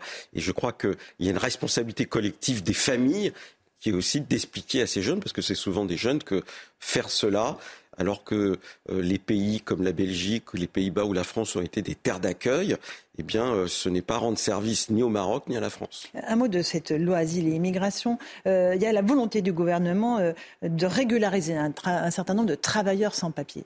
Est-ce que c'est la solution à vos, yeux, vous qui dirigez encore une fois l'Office français de l'immigration Alors, je rappelle que en France, on a un mécanisme de régularisation au fil de l'eau. Euh, entre 30 et 35 000 personnes sont régularisées par année sont régularisées dès lors qu'elles ont euh, une situation de travail ou elles ont des enfants euh, scolarisés. Donc on peut amplifier ce mouvement sur des métiers en tension. La difficulté que nous avons, c'est qu'une partie des personnes qui, se trouvent sur le territoire sont des personnes qui ne parlent pas le français, qui ont peu de qualifications, et donc euh, euh, les métiers en tension, pour eux, ne sont pas automatiquement une voie de régularisation.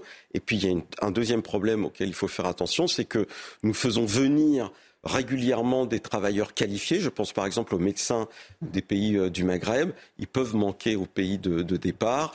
Et euh, euh, souvent, c'est aussi pour essayer de pallier une politique qui n'a sans doute pas été totalement pensée, puisque le numerus clausus a empêché des milliers de résidents d'accéder aux études de médecine. Et donc il faut faire attention à tout cela, mais la régularisation de ceux qui sont là, en particulier depuis plusieurs années est une bonne chose. Mais est-ce qu'il y a besoin d'une loi pour ça? Est-ce qu'il y a besoin de le mettre dans une loi? Ou est-ce qu'on peut déjà le faire légalement? On peut le faire déjà.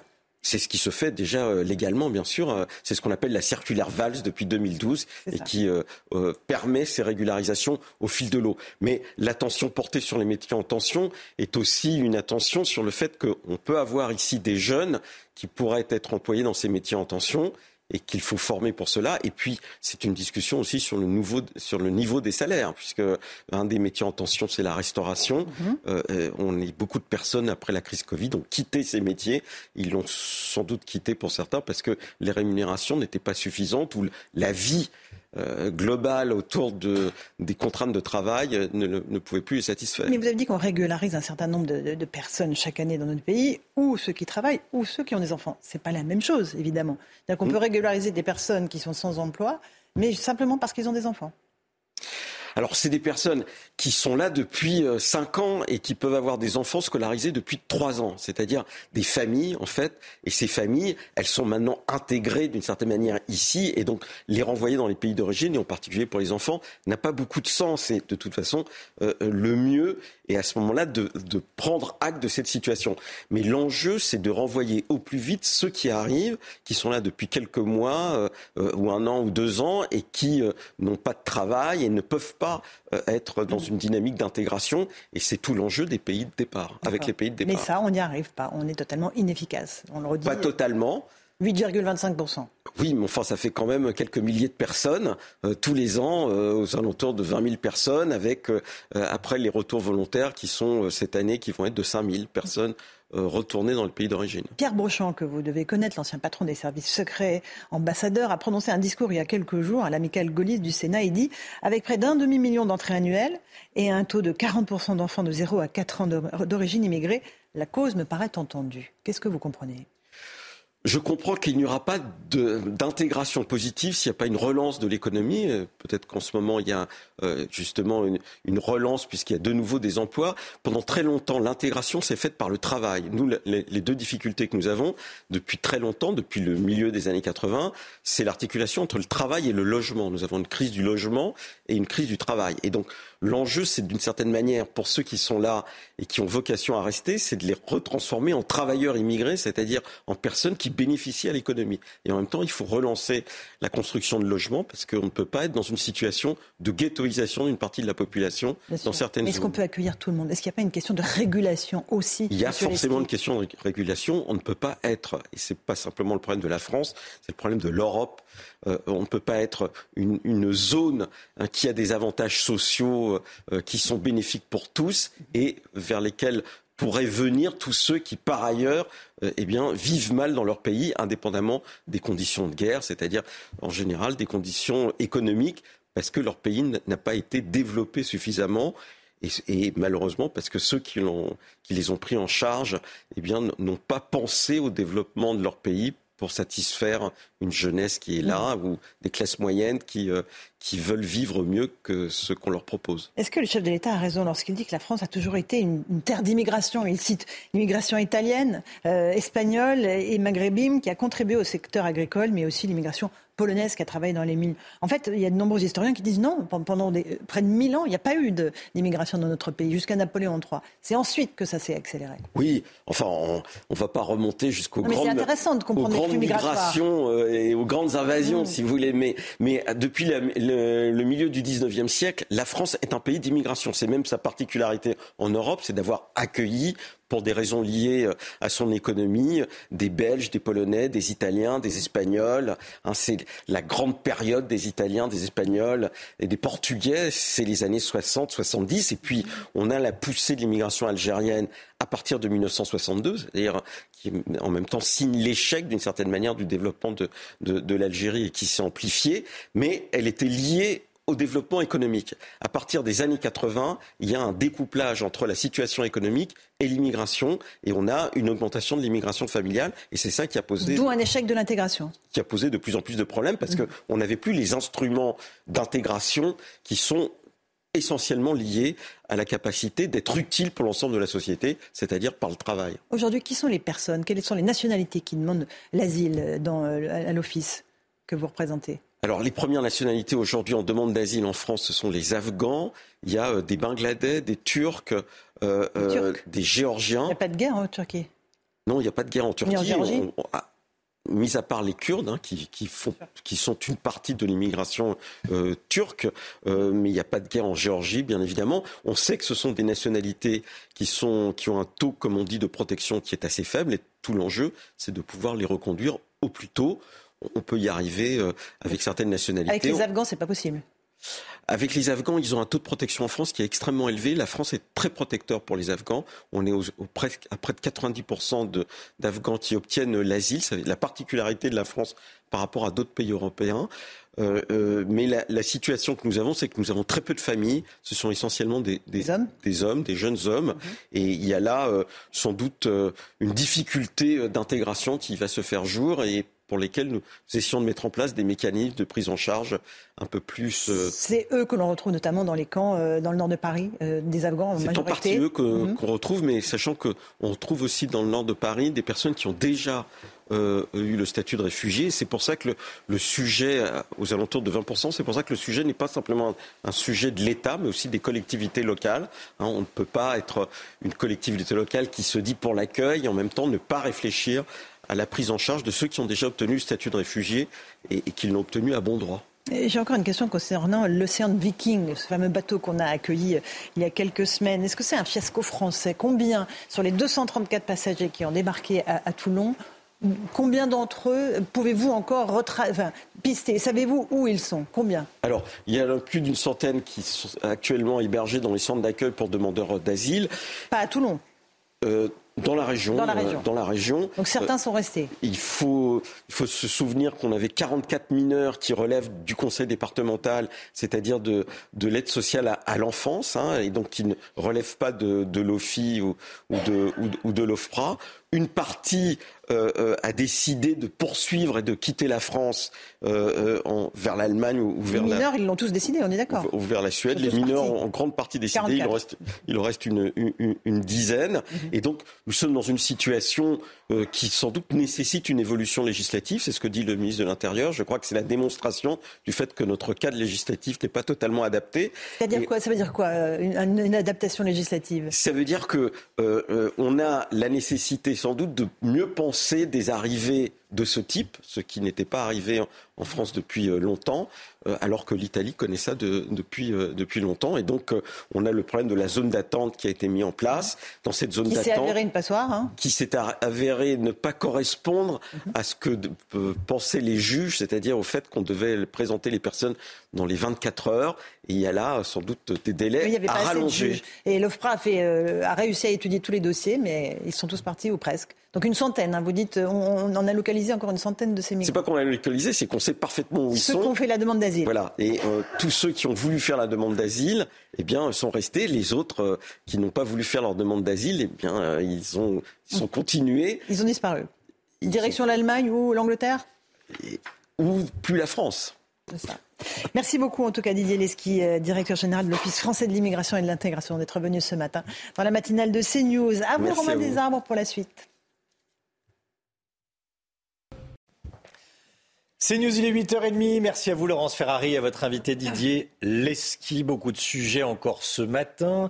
Euh, vous allez entendre euh, dans un instant euh, le patron de Renaissance, le parti d'Emmanuel Macron, s'en prendre à CNews. Bah oui, vous avez, bien entendu. Vous allez entendre dans un instant. Mais tout d'abord, je voulais qu'on revienne sur ce qui s'est passé à Beson. On en sait plus sur les suspects du meurtre de l'octogénaire passé à tabac à Beson. Deux frères, deux voisins de la victime, la victime Jean, 88 ans. Deux frères, donc, deux voisins, sont mis en cause, Chana. Et vous allez voir que leur casier judiciaire est bien rempli, notamment pour des faits de violence. Valentine Leboeuf. Deux frères ont été mis en cause dans le décès de l'octogénaire à Beson.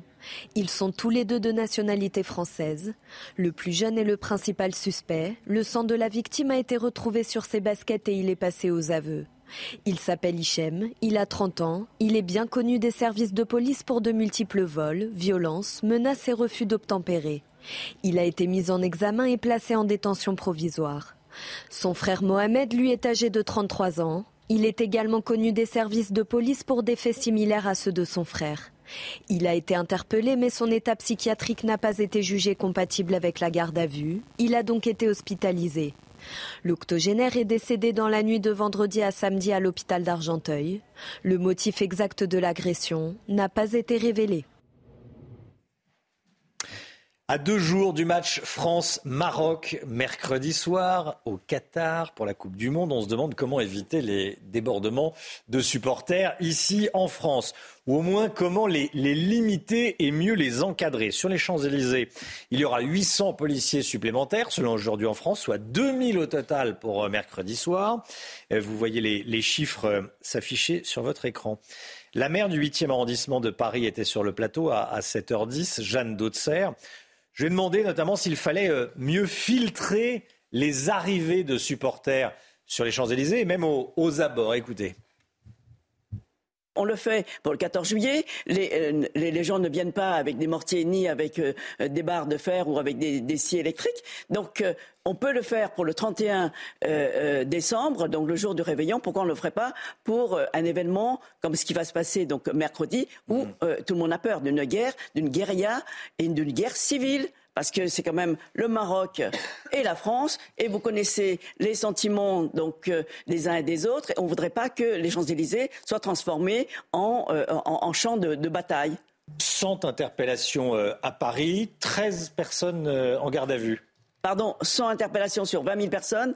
Excusez-moi, mais euh, voilà.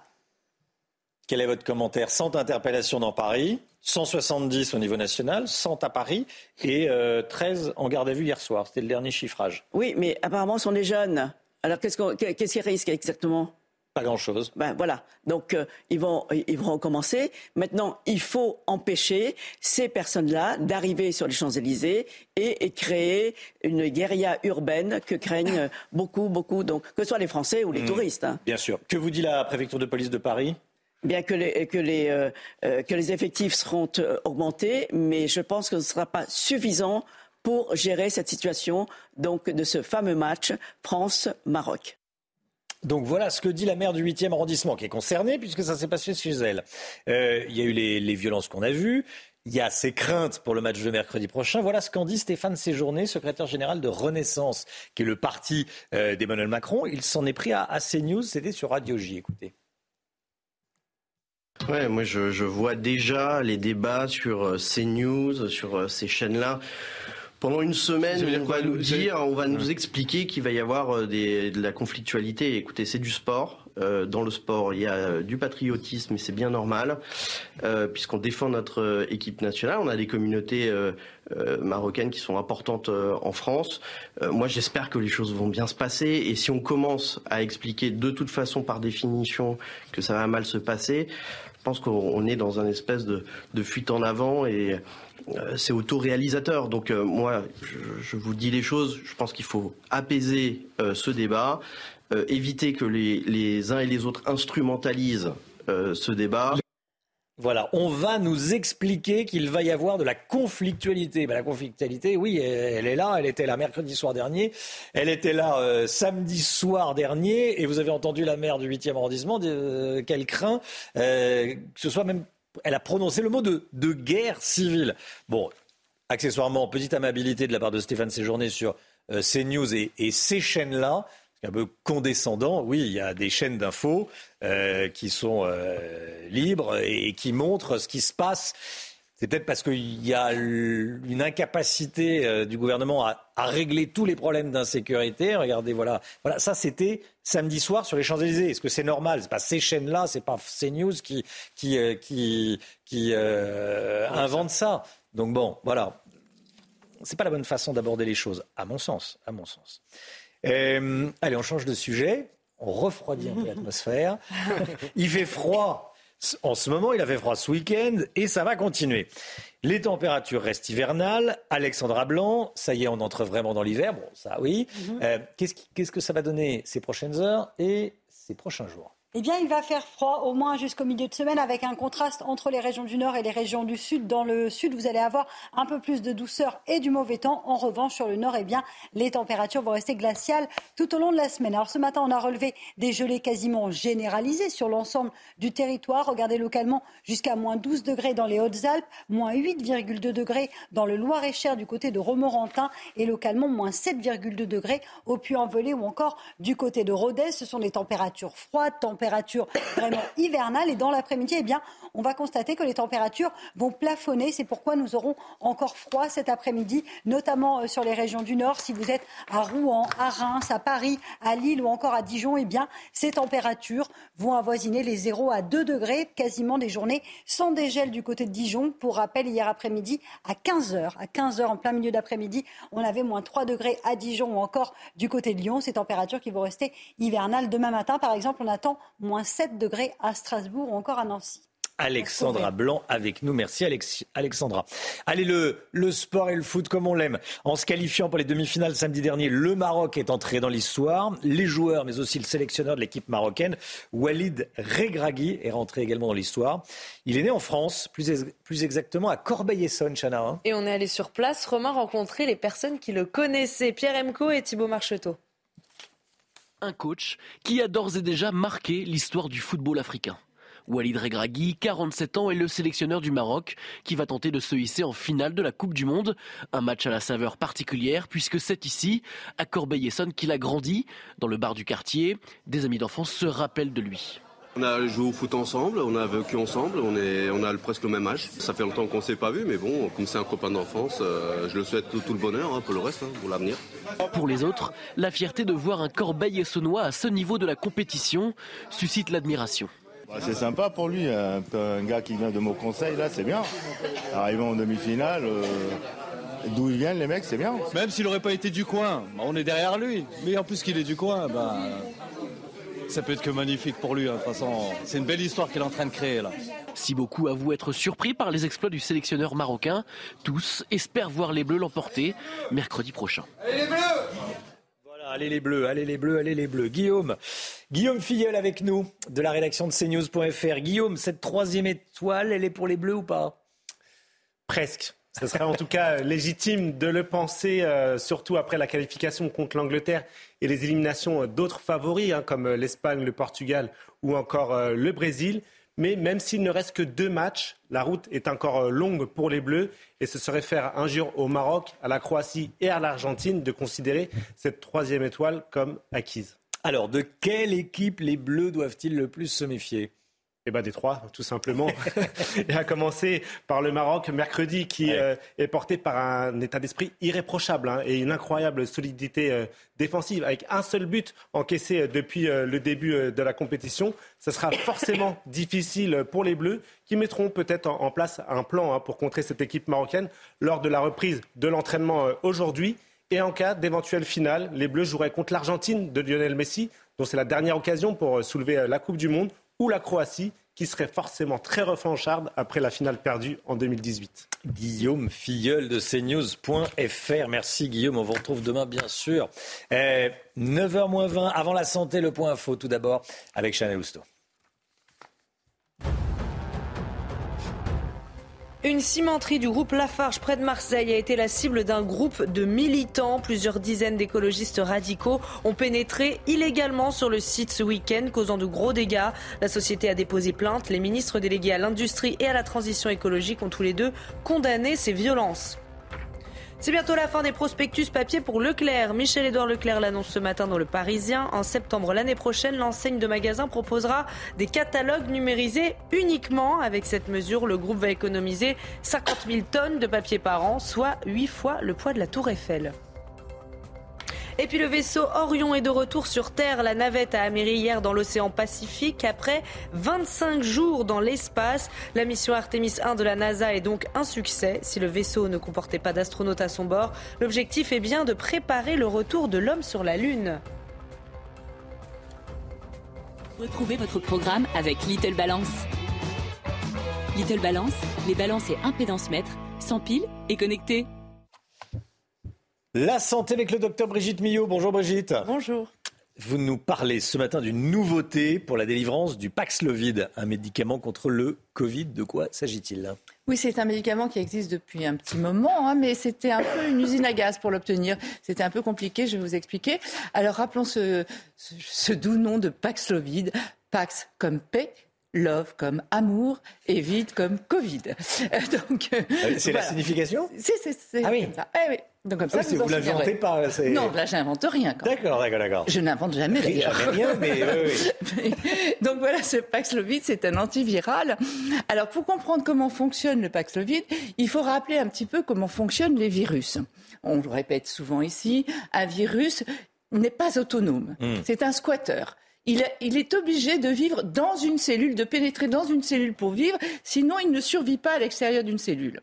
Une fois qu'il arrive dans une cellule, qu'est-ce qu'il fait le virus? Il pique tout le matériel éne- énergétique de la cellule et il fait des petits. Son seul but, son seul objectif dans la vie, c'est de faire des petits, des petits, des petits. Après, les petits sortent de la cellule, vont contaminer une autre cellule.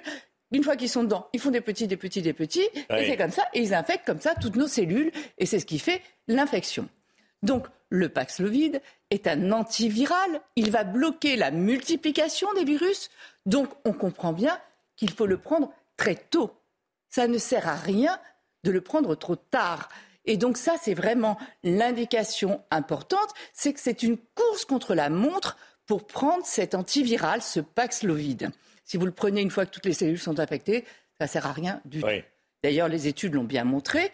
Une efficacité à 85% contre, pour éviter les formes graves et les décès, à condition de le prendre dans les cinq premiers jours suivant les symptômes.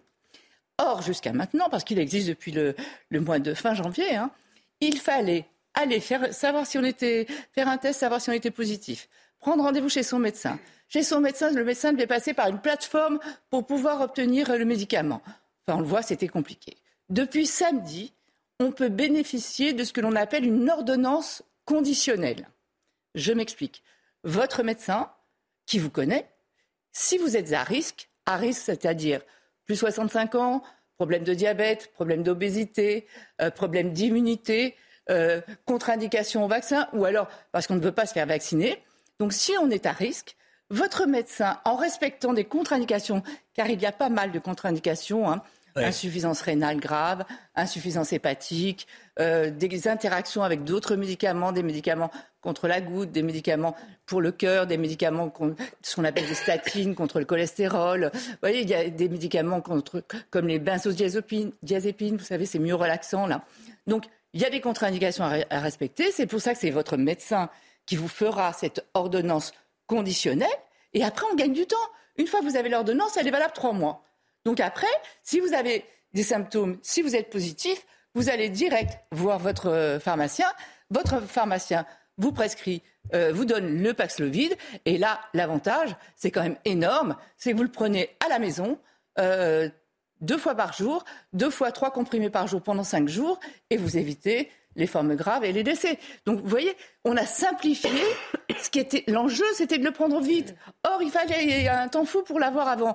Cette ordonnance conditionnelle va peut-être permettre de pouvoir le délivrer beaucoup plus facilement. C'est une arme supplémentaire contre le- les formes graves de Covid. Voilà. Merci Brigitte. C'était votre programme avec Little Balance. Little Balance, balance et impédance mètre, sans pile et connecté.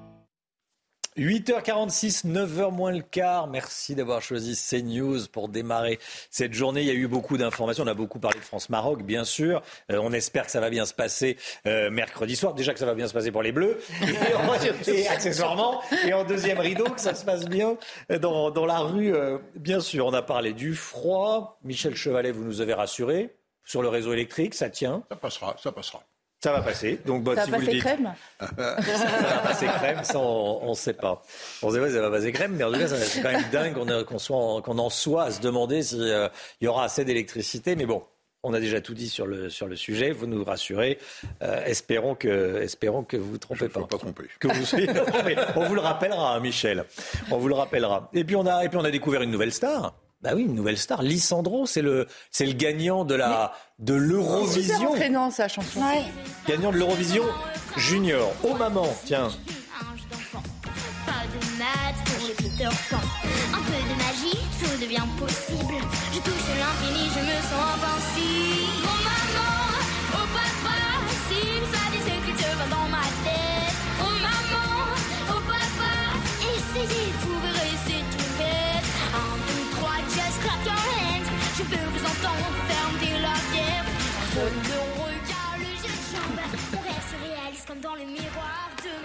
Alors c'est un peu rockabilly. Bon, ouais. Vous, euh, vous aimez bien, ouais. Vous avez, ouais, vous très bien. Oui, vous, bougez, vous bougez un petit peu. un tout petit peu, un tout petit peu. Pour vous réchauffer. Oui, c'est vrai qu'il n'y avait pas chaud. Allez, euh, 8h48. Merci de- de- d'être avec nous. Dans un instant, c'est l'heure des pros avec Pascal Pro et tous ses invités. On se retrouve demain matin avec toute l'équipe. Et si vous voulez revoir les meilleurs moments euh, de la matinale, ça se passe sur cnews.fr. Belle journée à vous et demain. Tout de suite, Pascal Pro dans l'heure des pros.